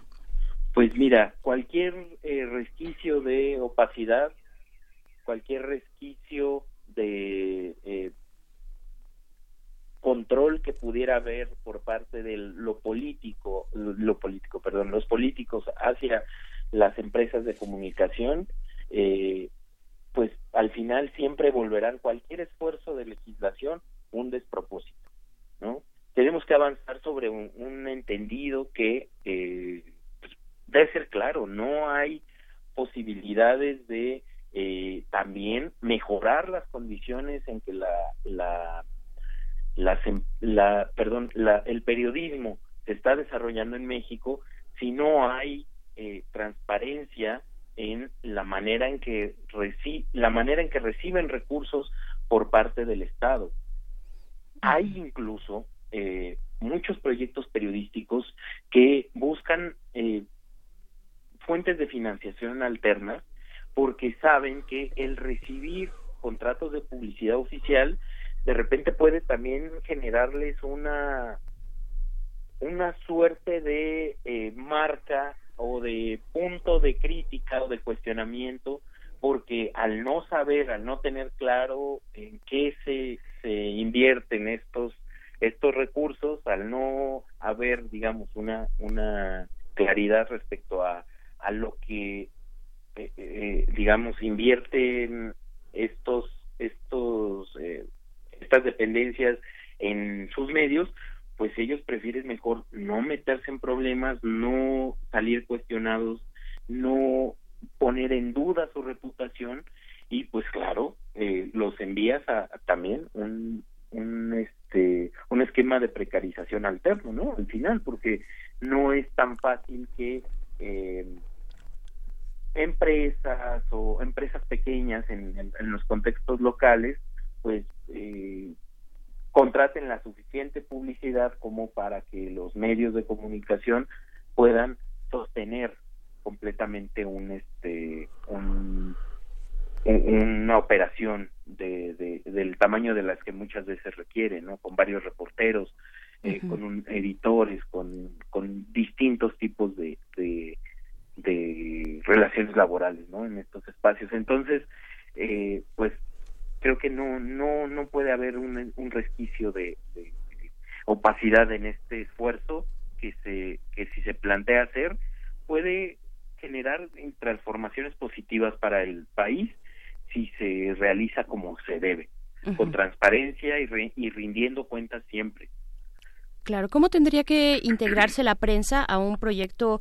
como el que, bueno, a un proyecto nacional y en particular como el que propone ya o el que está en marcha con Andrés Manuel López Obrador en la presidencia? Eh, sabemos, bueno, desde el gobierno, de- desde el mismo gobierno federal, pues se ha dicho que hay eh, un grupo de periodistas o un sector de periodistas que golpean a la presidencia, ¿no? Eso ha sonado bastante, que están ahí para hablar en contra de la presidencia y de las acciones del gobierno federal en cada, eh, básicamente a cada paso, ¿no? Eh, ¿Cómo tendría, cómo tendría que entonces la prensa colocarse y, y, qué tendría que pasar con el gobierno? ¿Cómo respondería, cómo tendría que responder el gobierno, dado que es el garante de la libertad de prensa y de los derechos, vaya, ¿no? Eh, eh, como parte del, del, del Estado mexicano. Eh, ¿Qué puedes decir al respecto, Julio César? hay una cuestión en respecto a las obligaciones de, de del Estado mexicano como garante de la libertad de prensa y es que eh, de inicio el gobierno actual como como los gobiernos anteriores tienen que eh, tal vez resignarse a que la prensa a que la libertad de expresión no puede no puede eh, constreñirse a un proyecto de nación. Ahora, mucho de lo que hace la, la, la prensa que desde muchos lugares del país eh, genera eh, agenda, genera discusión, genera eh, pues eh, tal vez denuncia también sobre las fallas que está teniendo el, el Estado, eh, pues en vez de verlo como, como una amenaza, tendría que empezar a verlo también como un, una manera de, de enriquecer esta democracia, de fortalecer el proceso que pretenden llevar a cabo de transformación del país. En este caso, el presidente no se ha dado cuenta que desde la pequeña radio comunitaria que denuncia los abusos de una minera, desde el pequeño medio de la Ciudad de México que eh, evidencia los abusos policiales, eh, el, el periodista que investiga eh, la colusión entre crimen organizado y fuerzas de seguridad, todos ellos están contribuyendo a el fortalecimiento de la democracia, están evidenciando los problemas de la maquinaria que al final el presidente necesita que funcione y que funcione bien. Ellos, los periodistas, están dándole el detalle de las fallas a, a, la pre- a, la- a los funcionarios, al presidente mismo. Entonces, si, si desde presidencia se interpreta que evidenciar las fallas del Estado es eh, evidenciarlos y minar el proyecto de transformación que tienen eh, en, en marcha, pues al final lo que lo que está pasando es que se están imponiendo los intereses de quienes están detrás de esas fallas, de funcionarios, de empresarios, de eh, fuerza, de las fuerzas de seguridad. Y eh, esto en detrimento del interés de los ciudadanos, ¿no? Eh, puede ser, no hay que ser, este, digamos, ingenuos, puede ser que haya eh, grupos políticos también impulsando agendas a través de medios de comunicación para, eh, pues, generar algún tipo de, de eh, entorpecimiento del, del, del proyecto de nación que se está echando, a- que se está pretendiendo echar a andar. Sin embargo, es muy difícil, creo que es, es una tarea, eh, un despropósito el que presidencia eh, a rajatabla busque intimidar o generar un clima de crispación contra la prensa en general, que tal vez eh, eh, en contraposición a este eh, su- a esta suerte de, de enemigo interno, eh, pues sí está haciendo su trabajo sin eh, pues algún tipo de, de, de búsqueda de, de- de destruir, ¿no? Tal vez lo que lo que buscan construir desde presidencia. Bien. Este, esto es esto es este es una cuestión a considerar, ¿no? Sí. Claro. Pues bien, eh, Julio César Colín Paredes, documentador e investigador del programa de protección y defensa de Artículo 19, eh, te agradecemos mucho conversar con nosotros esta mañana. Vamos ahora eh, a despedirte también para darle pie a Noé Zabaleta, que se quedó eh, ahí con alguna cuestión de comunicación, pero te Claro. agradecemos muchísimo. Muchas gracias. Claro, un saludo a Noé también, un, un, este, un periodista eh, pues referente para Artículo 19 y para muchos de sus compañeros allá en Veracruz. Muchas gracias. Gracias, Julio César. Pues imagínense ustedes eh, lo que significa tener, por ejemplo, 17 gobernadores indexados eh, este, por corrupción, ¿no? Con su infinito poder para negociar con el narco, para formar parte de estas cuentas y la relación con la prensa crítica. O sea, en 17 estados habría que revisar la relación de la prensa con estos gobernadores, cómo compran, cómo influyen, cómo invierten, cómo se negocia, ¿no?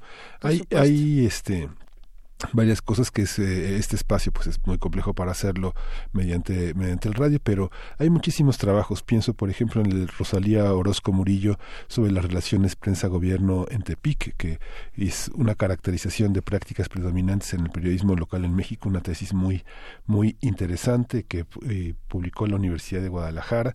Y bueno eh, Mexicanos contra la corrupción este publicó un trabajo muy importante eh, a partir las, del periódico Reforma de todas las denuncias de corrupción que se hicieron. Vale mucho la pena seguir estos esfuerzos locales pero ya tenemos a Noé eh, en la en la línea. Noé Zabaleta gracias por seguir con nosotros. Y qué qué qué hay que agregar a estos comentarios Noé Había que agregar a- a varias cosas, este Miguel. Mira, la primera, cuando se habla de los privilegios de López Dóriga, de, este, de Kraus, de los altos directivos, se crea una percepción, porque porque no, no, no lo dice el gobierno federal, no lo dice la presidencia, que el grueso de la mayoría de reporteros de a pie, por llamarlo de alguna forma, aunque aunque parezca la organización esa de los periodistas, de la tropa, de la tropa de Sí, fotógrafo, de Daniel reportero, eh, a- a- aquellos grandes este, periodistas de, de la jornada de procesos de de, de este reporte índigo de mexicanos contra la corrupción somos reporteros que no entramos en ese grueso de privilegios. Eh, las grandes investigaciones que han hecho en Animal Político, que se han hecho en, pro- en proceso, sus autores en la Ciudad de México se mueven en Metrobús, andan en el tren ligero, andan en el pecero, eh, probablemente algún día, al- eh, dos días a la, a la quincena, tres, puedan comer en un restaurante de la Roma, pero el resto de los días abastecen en el changarro de tacos de la esquina, ya sean los de canasta o los de, los de sodero, ¿no? Pero con esa percepción de que se habla de millones y millones para la, para la prensa, el ciudadano común y corriente piensa que vivimos como jeques árabes, que vivimos, que somos parte de la sociedad alta, que, ah, claro, eres periodista de procesos, seguramente tienes un coche último modelo, ¿no? Entonces, el, el mensaje que, que, que se manda es este de estigmatización de que toda la prensa es corrupta y toda la prensa en general tiene un interés explícito. Ha- Habría que agregar que estos discursos de las últimas dos semanas, de lo del AMPA del periodismo, eh, eh, dar esta lista, que, que no queda todo claro, ok, sí, recibieron esos millones, pero lo que comentaba hace rato este, la persona artículo 19, Sí, que nos den el desglose. ¿Cuánto fue de publireportajes? ¿Cuánto fue de publicidad institucional? ¿Cuánto, y si así lo fue, de chayote por sesgar la línea editorial de este medio de comunicación o de comprar la conciencia de este medio de comunicación? De esos rubros Entonces, indefinidos, ¿no? de esos rubros indefinidos. Entonces, esto de la lista, esto del AMPA del periodismo, son coletazos para minar la credibilidad de la prensa ante lo que ellos consideran ataques estos últimos seis meses. Creo que consideran los ataques teledirigidos de un gobierno que podrá tener toda la buena intención del mundo, toda la buena voluntad, pero que ha cometido demasiadas pifias que han sido exhibidos a nivel nacional por los medios de comunicación. A ver, estamos hablando de en seis meses el- la compra poco transparente de, de los medicamentos. Estamos hablando de la necesidad de cancelar el Naín por un aeropuerto en Santa Lucía que probablemente nos va a salir más caro que el Naín a reserva de tumbar los miles de árboles que ya señalaron estudios académicos de, de la UNAM, si no mal recuerdo. Estamos hablando también de los escándalos en los estados, de la crisis de inseguridad en Veracruz, de un gobierno encabezado por Morelos, por, por Morena, perdón, la misma situación en Morelos, y que entonces la federación, eh, eh, el área de estrategia de inteligencia del gobierno federal, co- dice cómo reaccionamos ante esta avalancha de críticas de mexicanos contra la corrupción, de la revista Proceso, de el Reforma, de Reporte Índigo, de los medios locales que están acorralando a nuestros gobernadores estrellas que se están estrenando como, como mandatarios avalados por la bandera de Morena, bueno, ahora nosotros desacreditemos a la prensa y se crea la polarización de la que hablaba Julio César y se crea este ánimo de animadversión hacia los medios de comunicación en las en las entidades encabezadas por por el por el partido que recién llegó al poder, ¿no? Oye, oye, pero ¿no crees que, por ejemplo, el subcomandante Marcos desde el 94 no, no, no, no nos mandó una lista de, de, de medios sin credibilidad? O sea, digamos, ya cumplimos este más de 20 años con reporteros y, y conductores y periodistas sin medios sin credibilidad. Digo, ya la mandó. Hay muchos, hay, este, yo creo que hay mucha gente en las redes sociales y mucha gente que, que participa que tiene ya su lista, ¿no? Que hay muchas personas que no están en la lista. Hay, hay un debate sobre quién falta en la lista, pero en la lista hay una, hay una lista que la tiene la sociedad mexicana, ¿o no? ¿O me equivoco? O en el caso, Sí, por claro, ejemplo, ya. contrario de Animal Político, ¿no? Que, que tiene sus lectores y sus seguidores que dicen, bueno, estuvieron, expusieron la estafa maestra, expusieron también eh, los temas mismos de Duarte, ¿no? Eh, que- que- ¿Cómo lo ves? Sí, claro. eh, a ver, eh, el círculo rojo o, o quienes consumimos medios de comunicación, no necesariamente quienes somos periodistas, sino aquellos académicos, intelectuales, empresarios, este, políticos, eh, servidores públicos, investigadores, tienen su propia lista. Ellos saben qué medios de comunicación y qué periodista goza de credibilidad y quiénes no. Eh, saben a ciencia cierta, de, dependiendo eh, su espectro laboral y su círculo de amistades, qué medio consumir y cuál no, y cuál consumen con el único morbo de, de imaginarse o, elucubrar cuánto está recibiendo este, este medio de comunicación o este periodista por hablar bien o mal de, de, de- de tal actor público, sea presidente de la República, sea gobernador, sea senador, sea diputado federal. Eso nosotros ya lo sabemos a ciencia cierta. Yo en 18 años como, como periodista, hay medios de comunicación que obviamente, que, obviamente ni siquiera sigo en redes sociales y que jamás me atrevería a comprar un, un ejemplar de tal revista o tal periódico eh, eh, en el puesto de la esquina porque sé que sería mi dinero tirado a la basura por la poca credibilidad de que goza ese medio. Ahora, lo que comentaba hace, hace rato Julio César eh, en relación a los empresarios de los medios de comunicación, a mí me gustaría agregar algo que sucede en los estados, no solamente en Veracruz, y que es un tema que también te puede dar un poquito de pie de cómo se teje el espectro de los medios de comunicación. En Veracruz, los propietarios de los medios de comunicación, en varios de los casos, son políticos. Quiero ponerte un ejemplo. Gina Domínguez Colío, la ex vocera, la ex jefa de prensa de Javier Duarte de Ochoa, era dueña de la concesión de Telenews, tenía comprada la licencia de la agencia de noticias Cuadratín y tenía otro medio de comunicación del cual ahorita se me se me escapa el nombre, pero también igual era, era, un, era un periódico digital, ah, El Águila de Veracruz, ya, ya lo recordé. Eh, Alejandro Montano Gu- Guzmán, ex diputado federal y ex secretario de Seguridad Pública en el sexenio de Miguel Alemán Velasco, dueño de una radiodifusora y dueño de la licencia del periódico El Portal, cuya, cuya información la suministraba y le daba certificación el diario Milenio a nivel nacional. Eh, y eh, bueno, el, el exdiputado federal, este Fernando Curi, dueño del periódico el, el Mañana, un periódico pequeño en el sur del estado, pero que cuando el legislador era este diputado federal, ahorita digo, perdón, diputado local, ahorita ya salió del Congreso local, el, el Poder Legislativo le ministraba un millón ochocientos mil pesos mensuales a, a dicho periódico. Eh, pa- para que también se den una idea cómo se suministraban este, est- estos políticos, dueños de medios de comunicación, que veían en un medio de comunicación un gran negocio. Y esos medios ya con plena vocación panista, como Sin Muros, como el Metropolitano, como Tiempo de Denuncia, que de denuncia no tenía nada, porque era un periódico meramente institucional, y que recibían recursos públicos tanto del gobierno estatal en el bienio y en, y en el en el anterior poder legislativo.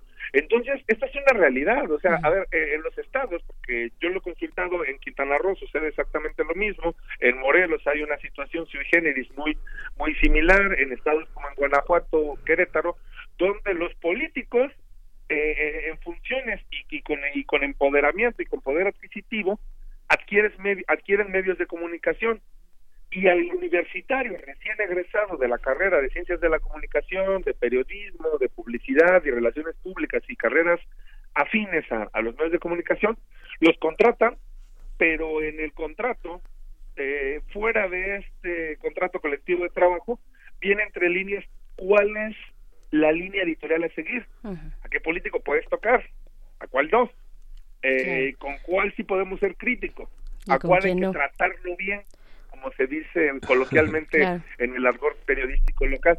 Entonces también eso es una realidad que en, en el universo global de la tropa y de los medios de comunicación, sobre todo los locales, de circulación estatal, llámese radio, prensa, televisión, periodismo digital, los dueños de esta de este abanico de posibilidades de consumo de información, pues están muy ligados o son servidores públicos. Pues, pues sí, ahí, ahí vamos a dejar esta Híjole, conversación. nos dieron las 10, Nos dieron las 10, nos dieron las exactamente. 10. Pero pues sí, interesante. El poder de los medios también, también no hay que dejarlo de lado. Noé Zabaleta, eh, pues corresponsal en el semanario Proceso en Veracruz, compañero, te, te agradecemos mucho eh, esta conversación. Berenice, Miguel Ángel, eh, muy buenos días, bueno, y qué lástima que la línea telefónica andaba ahí medio, Sí, hombre. medio jugándonos chueco, pero bueno, ya será en otra ocasión cuando podamos Pero vamos a continuar. Gracias por esta Gracias. larga lista de medios. Gracias, Noé. Gracias, Gracias. por tu Hasta participación. luego. Y bueno, pues nos vamos ya, Berenice. Se Así puso es. calientísimo esto, Se pero qué bueno, qué con bueno. mucho por delante todavía. Nos encontramos el día de mañana, Miguel Nos Ángel, a las 7 de la mañana. Sí, esto fue primer movimiento. El mundo desde la universidad. Radio UNAM presentó Primer Movimiento. El mundo desde la universidad.